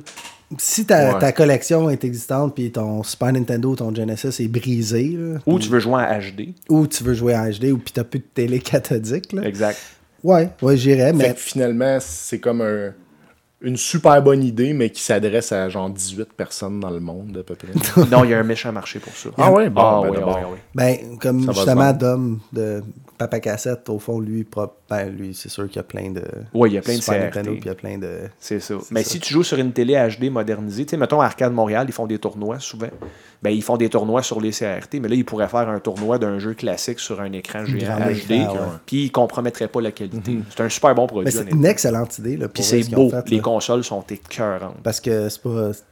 Tu sais, comme tu dis, Punch Out, là, avec un, un délai, là. Mike Tyson Fini- tu makes peux you pas le finir. bitch. tu là. peux pas le peux- finir. Non. Speedman dans Mega Man 2, tu peux pas, là. Une fois que tu run out de ton time stopper. Quickman, là. Quickman. Je l'avais tout à Speedman avec son. Ben, il est speed, il est très rapide. Ah, ce tableau-là. C'est pas fast, man. Non, C'est peut-être Fast Man. sacrément. On a tous des man différents. Donc, euh, merci pour la question. Très bonne question, Guy. Honnêtement, Ouais. pour un collectionneur, je dirais oui, mais peut-être que nous, on n'est pas le, le public cible pour ça. Sa deuxième question, euh, c'était à moi et Jo que ça s'adresse. C'est quoi l'idée d'acheter des TV Hisense? C'est. Ben, iSense, dans les fabricants chinois plus abordables, je dirais iSense et Visio, là, dans les compagnies émergentes, font quand même des bons produits d'entrée de gamme. C'est quoi l'idée? Euh, J'en ai une chez moi, une iSense. L'idée, c'est d'économiser des sous, Guy.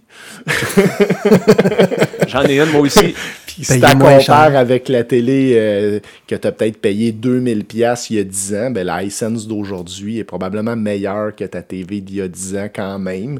Euh, mais c'est sûr que c'est pas mon premier choix, mettons. Mais euh, moi, l'anecdote que j'aime bien avec iSense, c'est la clientèle québécoise, quand il y a un nouveau produit, rentre tout le temps dans le magasin d'électronique avec la question c'est qui ça, iSense Juste, juste la Comme une question. personne? elle se dit, Non, non, mais c'est ça, ça, m'arrivait avec BenQ dans le Ben temps. Q dans le J'ai failli me pogner avec des clients, mais Jo continue. euh, pour Ouais, fait que les clients, ils rentrent, puis là, tu, tu le reconnais de loin, ce client-là. Tu dis, bon, il va me demander c'est quoi la différence entre une plasma et une cristaux liquide. Mettons, il y a 10 ans, il aurait posé ça. Ou il va me demander c'est qui ça, iSense. Puis là, moi, c'est rendu des fois, je me fais du fun avec eux, puis je réponds comme un, un nom d'être humain. Ça, c'est. C'est. Serge, ça. Serge iSense, qui s'appelle. Non, mais tu sais, c'est. voulait qui faire ça? des TV abordables. Demande-moi d'où c'est. Parce que là, bien souvent, tu sais, j'ai pas, j'ai jamais répondu aussi arrogant que ça. Mais, Moi, oui, mais faut- j'ai déjà, répon- j'ai déjà répondu, mais qu'est-ce que vous voulez dire par là? C'est qui ça, iSense? Non, mais ça vient d'où? Ok, mais pourquoi tu demandes pas ça vient d'où, iSense? Je te dirais, ça vient de Chine. Mais c'est qui ça, iSense? Ben, c'est une compagnie. Ouais, ouais, mais c'est qui qui fait ça? Oh, mais c'est ça- iSense, il est marqué dessus. c'est le nom de la compagnie. Puis là, tu me demandes c'est qui? C'est ça, c'est iSense. Elle s'en va où la conversation? Ouais, mais c'est. T'en veux-tu une? Je sais pas s'il voulait pas. C'était dans sa question, mais c'est ça a peut-être rapport avec euh, Huawei aussi, là, les, les téléphones cellulaires, que c'est des compagnies qui sont des sociétés d'État aussi, puis que là, ils essaient de prendre le marché, puis vendre des produits comparables pour Ben, c'est- vraiment moins puis là, cher. Puis puis- Huawei, en plus, puis iSense, justement, la plupart des compagnies chinoises qui deviennent big, comment qu'ils deviennent big, tu penses? Parce qu'ils ont volé les technologies. Oh oui, c'est Ouais. du reverse engineering, un peu comme Behringer, notre fraude, console en là. ce moment. Behringer, Ouais. c'est du reverse engineering à 100%. Il s'en cache même pas. là. Non, non. Puis il y avait une deuxième question que Dewey demandait pour les iSense. Est-ce que vos TV iSense fonctionnent encore? La mienne vient de lâcher. J'ai toffé 6 ans avec.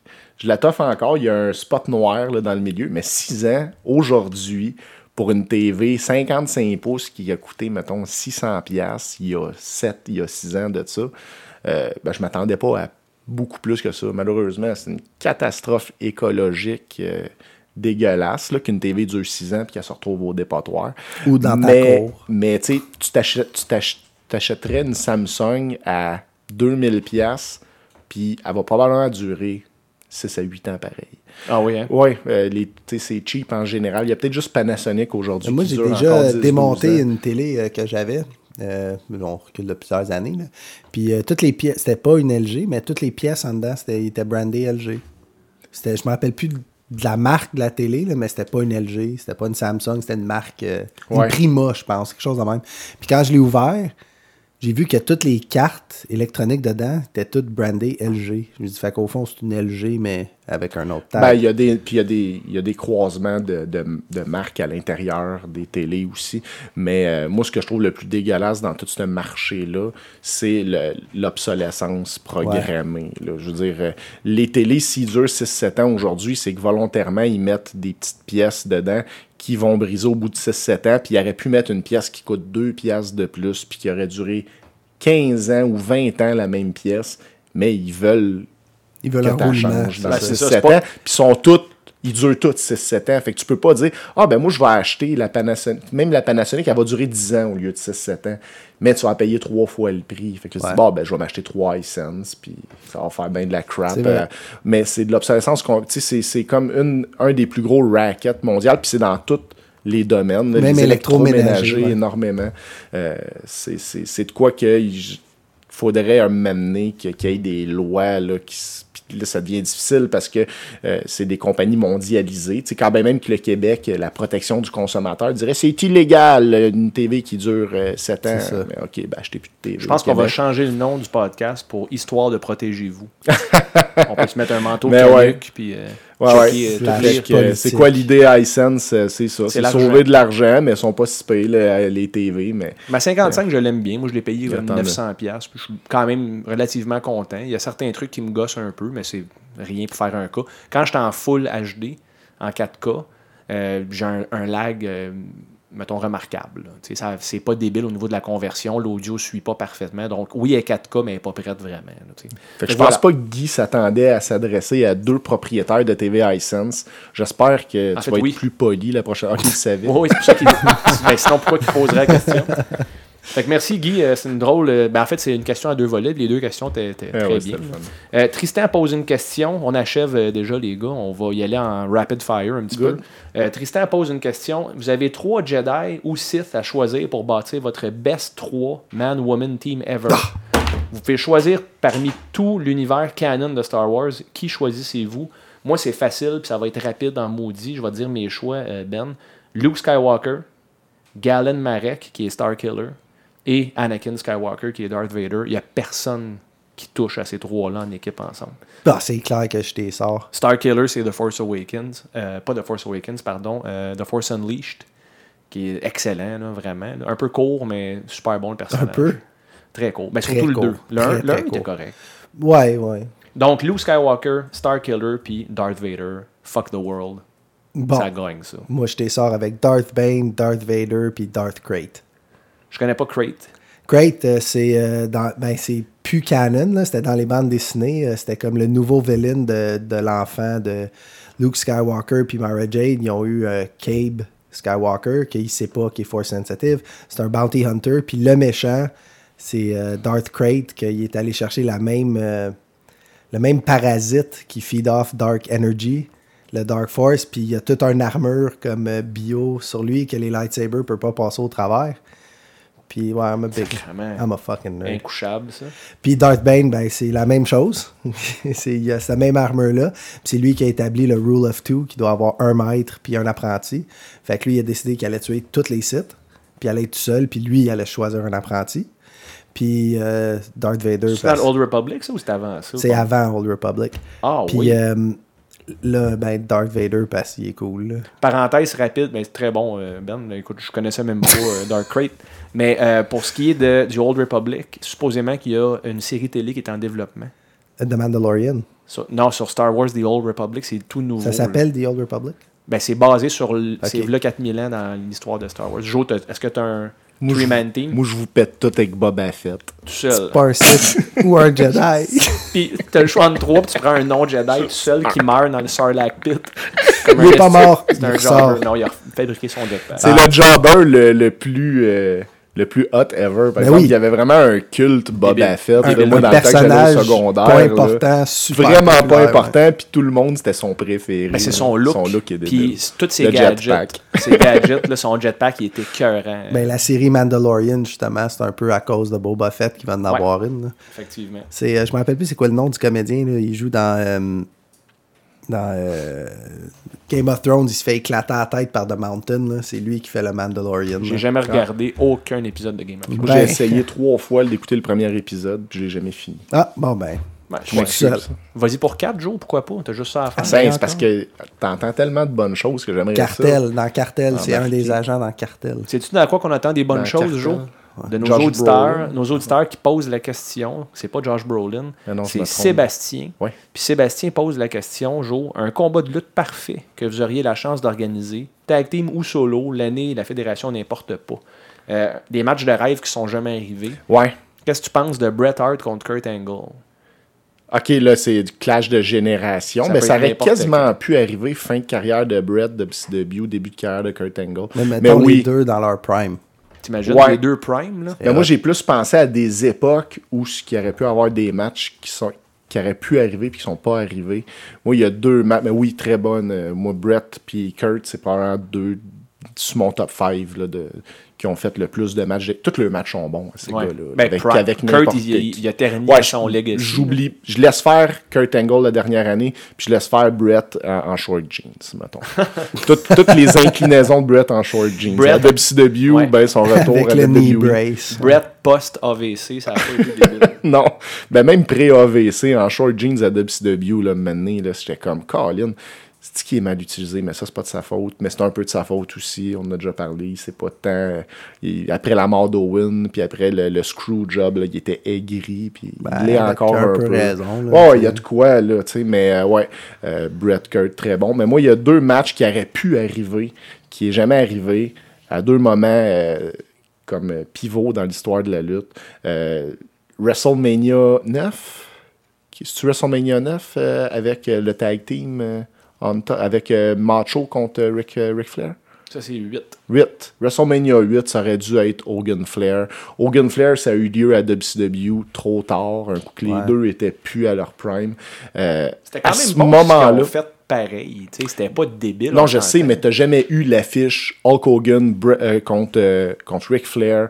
Dans le temps qu'Hogan était Hulkamania on top, puis Ric Flair qui, serait arrivé comme top heel, puis ça s'enlignait vers là, là tu sais, Ric Flair a gagné le Rumble, euh, Hogan avait, euh, avait comme perdu sa belt contre Undertaker à cause de Ric Flair, puis là, le titre a été mis vacant, puis Flair l'a gagné en gagnant le Rumble, c'est le meilleur Royal Rumble de l'histoire, puis à ce moment-là, le, le Mania d'après, ça aurait dû être Hulk Hogan contre Ric Flair, puis peu importe comment que tu fais ça, mais les deux voulaient pas perdre, c'était Ouais. comme deux gros égaux, mais moi, je- moi j'aurais aimé voir quasiment Flair, grâce au, euh, grâce aux Four Horsemen, Battle Comania, mais tu sais, en, en En heel, heel. en gang. Ben, en là, Ric tu sais, Flair à son en meilleur. Ric Flair à son meilleur, ça aurait été débile. Fait que ouais, ça aurait fait été que ce match-là, je le regrette.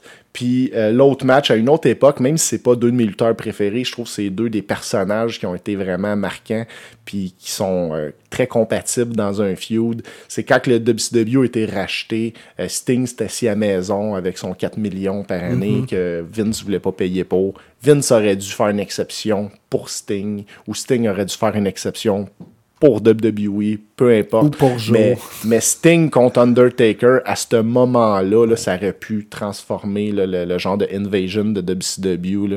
Je, tu sais, puis je pense à ce moment-là, euh, Taker était rendu là, le American euh, Badass, un genre de motard. Moi, j'aurais vu Sting arriver en, en The Crow, tuer The American Badass, puis avoir Taker qui fait un retour en Undertaker, puis qui bat ouais. Sting. Tu sais, ça aurait pu être une, un, vraiment un feud de fou qui est jamais arrivé. On, on en parlait beaucoup dans ce temps-là. Ouais, c'était euh, sur toutes les revues de Dream Match. Moi aussi, j'en ai un match. Ah oui? Ouais, ouais. Puis j'ai beaucoup pensé, je n'ai juste un. Ben, c'est deux lutteurs que j'aimais bien, mais ils étaient dans deux. Je sais même- Peut-être qu'ils se sont battus ensemble, je sais pas. Là. Mais il y en avait un que j'aimais beaucoup en WCW, puis un que j'aimais beaucoup dans WWE avant qu'il crève. Mais Owen Hart en Blue Blazer contre Eddie Guerrero. Ah, man. Ah, J'aurais aimé ça ben, voir ça. Owen Eddie, euh, moi je l'aurais pas mis en Blue Blazer personnellement, mais Ah, ben Owen oui. Eddie, là. Ben, c'est pas que ça fit avec Eddie Guerrero, tu sais. Il est plus. euh, Ben, ça fait Ouais, Lucha. ça fait Lucha, c'est vrai. Ouais, clairement. Moi, Owen Hart, je l'avais aussi comme Dream Match contre Kenny Omega. Ah, Peux-tu imaginer la qualité de match puis comment que Kenny Omega prendrait le offense d'Owen euh, comme un dieu? là? Euh, Kenny Omega, tu le connais pas beaucoup, Ben. non, je l'ai je l'ai vu une fois. Je vais te montrer une coupe de trucs. Là. Euh, On bump sur des coins de ring, ça nuque, puis let's go. Là. Ben oui, mais tu sais, en même temps, c'est un lutteur intelligent par contre dans le ring. Puis Owen, ben moi, c'est mon lutteur préféré de tous les temps. Puis de le voir contre l'élite d'aujourd'hui, ce gars-là a inspiré la plupart des très bons lutteurs du jour. Selon moi, c'est le meilleur Hart. all-around. Euh, j'ad- Brett, c'est dans mes lutteurs préférés ever, mais Owen, il faisait tout ce que Brett faisait, puis en plus, il volait. Ouais. Il est meilleur au micro. Vrai. Euh, il prenait les mêmes qualités de bombe, donnait des matchs débiles avec pratiquement tout le monde avec qui il luttait. Sa fin de carrière est un- a, a descendu un peu. Là, il était tanné de faire ça, mais moi, c'est mon heart préféré. Ouais, de- je sais, mais je suis pas d'accord. Je pense que Brett est meilleur qu'Owen. Pour. Je pense que c'est plus un heavyweight qu'Owen. Puis même si tu dis qu'Owen est meilleur au mic, je suis pas d'accord. Je pense que Brett, euh, dans sa, sa dernière année de WWE, il était très bon au mic. Puis. euh, Owen comme heel, il C'est- était débile au micro. Ouais, moi, je pense surtout à quand il était heel, là, comme King enough is enough and it's time for a Non, change. il ça, était hot, mais je veux dire, Brett, euh, tu sais, Brett, il a headliné WrestleMania, là, puis euh, Oh, une oui, couple c'est de fois. Il a fait des matchs euh, écœurants avec Yokozuna, avec Shawn Michaels, avec, euh, euh, tu sais, name it. Taker, même. Avec Taker, avec, tu sais, Owen, je suis pas sûr qu'il aurait pu, tu sais, faire carry tout le... Ben oui, oui, dans le ring. On en reparlera, Ouais, parce ouais, que un- là, Mais euh, c'est, ce gars. En passant, les gars, en ce moment, On on, célèbre la 20e, euh, le- le 20e anniversaire de la mort d'Owen Hart en 99 à Aujourd'hui? Kansas City. Ouais. Euh, pas aujourd'hui, mais je pense que c'était avant hier. Ok, ok. Ça fait quelques jours. là. Puis euh, je veux dédier un épisode à Owen Hart. Donc, euh, primaire les tranches, on va faire ça bientôt. Donc, euh, très bonne question au niveau des combats de rêve, Sébastien. Mais ça, mon Dieu, qu'on pourrait en parler longtemps. Aussi, on dirait qu'on se répète souvent. Euh, je terminerai avec euh, peut-être une dernière question. Êtes-vous correct avec ça, les gars? Ben oui. Ben, oui. On en a encore le temps, je pense. Euh, avec quoi qu'on y va? Euh, ça, je ne me demanderai pas ça parce que je pense pas que Joe va avoir de réponse. C'est en lien avec euh, Zelda Ocarina of Time. Ben, c'est sûr, On va le demander de pareil. On va y aller vite fait, Ben, OK? Juste une réponse rapide. Euh, Tristan demande votre temple favori à Ocarina of Time? Moi, c'est Inside Jabu Jabu's Belly. Euh, le donjon comme tel n'est pas débile, mais je me souviens de l'impact graphique. La première fois que je l'ai vu, tu te fais bouffer par une bébite. Puis t'es littéralement dans son ventre, puis ça bouge, puis t'as son uvule, c'est ce qu'il y a au fond de la gorge, là, qui bouge, Ouais, faut que tu fasses dessus, puis il y a une petite, une petite portion qu'il faut que tu escortes un NPC fatigant, puis c'est pas débile. Mais le donjon en tant que tel, comment il a été conçu graphiquement, avec les limitations technologiques du N64, moi, ça me blow away complètement. Donc, moi, ça serait celui-là. Toi, Ben? J'ai jamais joué à Ocarina of Time. Ah, je l'aime pas, ce donjon-là. Non? Non. Ben, il est vraiment cool parce que genre j'avais pas de Nintendo 64, fait que l'option n'était pas disponible pour moi. OK. J'ai pas, j'ai pas revisité euh, les anciens Zelda. Là. Puis toi, Joe, je pense que t'as jamais joué, tout simplement. Ouais, je m'excuse à Dave. Là, Tristan, il y a des pires questions que toi. Ah, calice, il- Ah. OK. Mais par contre, je dois admettre que ça a l'air que Ocarina of Time, c'est un des meilleurs Zelda ever. Un des meilleurs jeux ever. Jeu ever. Ouais. Ben, Je peux, je peux être d'accord. Il y a juste Je la- peux au moins lancer cette fleur-là à Tristan. Ouais. Désolé de Oui. pas pouvoir répondre plus. Moi, j'ai entendu Ben dire que c'était. qu'il avait entendu dire que c'était un bon jeu. Fait que t'as entendu quelqu'un qui a entendu quelqu'un. Ouais. Parfait, ça. Fait que j'ai raison. Géraldine pose une question euh, que j'ai vraiment envie d'adresser avec toi, Ben. Justement, on parle d'RPG puis tout ça. Euh, pourquoi Ben a une aversion pour les JRPG? Plus l'avis de Steph sur le sujet. Ben, tu vas répondre à cette question-là. Oui, je vais répondre. Qu'est-ce que tu détestes tant du JRPG? Les menus. Moi, quand je commence un jeu, je vais faire Start Game, c'est à peu près le dernier menu que je veux voir dans le jeu. Mais ton jeu préféré, c'est Ultima. Ouais, pis ça Ah. pas tout un. Ah, t'as pas de menu dans Ultima? non. C'est pas une affaire de toi va battre lui, toi va battre lui. C'est un piton attaque puis tu te déplaces avec les flèches. Là. T'as un piton attaque dans Final Fantasy VI aussi. Ben, faut que tu ailles dans un menu, tu sélectes Non. attaque, tu sélectes le bonhomme, puis là tu dis va attaquer. Ben oui, je sais c'est quoi c'est pas parce que t'as de la misère à lire que t'appelles ça C'est pas une affaire d'avoir de la misère à aller, man. Ces jeux-là, là, c'est bon pour genre des enfants de 12 ans. T'sais, tu tues une bébite, ça te donne 12 pièces d'or puis un Phoenix Down. Je peux-tu couper la tête à ma bébite puis la porter comme un trophée? T'sais, ça prend des jeux, pour moi, qui sont plus immersifs et violents. Immersif. Final Fantasy VI, c'est pas immersif. Non. T'as- T'as jamais joué? Ben, je t'ai vu jouer puis ça a l'air fucking plate. Non, c'est très bon. C'est le Joe, C'est très bon. Ah, merci, Joe. C'est vrai, en plus. Ben. Joe, il a joué. Oui. Pour vrai? Steph, il me faisait le play-by-play parce que je Ah oui, il te là, je contait pas l'histoire parce que t'étais pas pas anglophone bilingue encore. à l'époque. Fait que Ben, tu sais comment que ça marche, l'histoire de tronche. On se fait des recommandations. Ah ben, tu me recommandes ça, je t'ai dit tout je joue pas à ça. J'ai- Fini hey. Final 6. Non, tu le finis pas. Je Je pas ça, pas c'est long. Mais tu me forçais à finir Doki Doki Literature Je Club. joue pas à ça. Ouais, qui t'a pris quoi?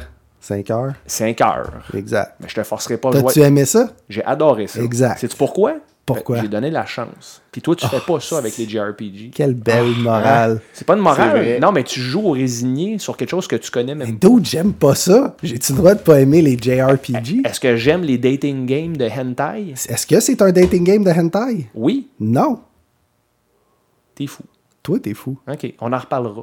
Non. Fait que merci pour la question, Géraldine. Ben, il n'a pas réussi à répondre euh, convenablement. Parce que pose- coupe la parole. Elle pose une autre question aussi. que t'es imbu de toi-même? Pose- On va aller chercher le miroir, on est rendu là dans le show. Là, il est fâché Steph parce qu'il s'est fait seul, exposer. Là. Il est fâché. Là. Je suis pas fâché, Euh. Géraldine, elle demande Ben, peux-tu fermer ta gueule Ah non, excuse, c'est pas ça. La...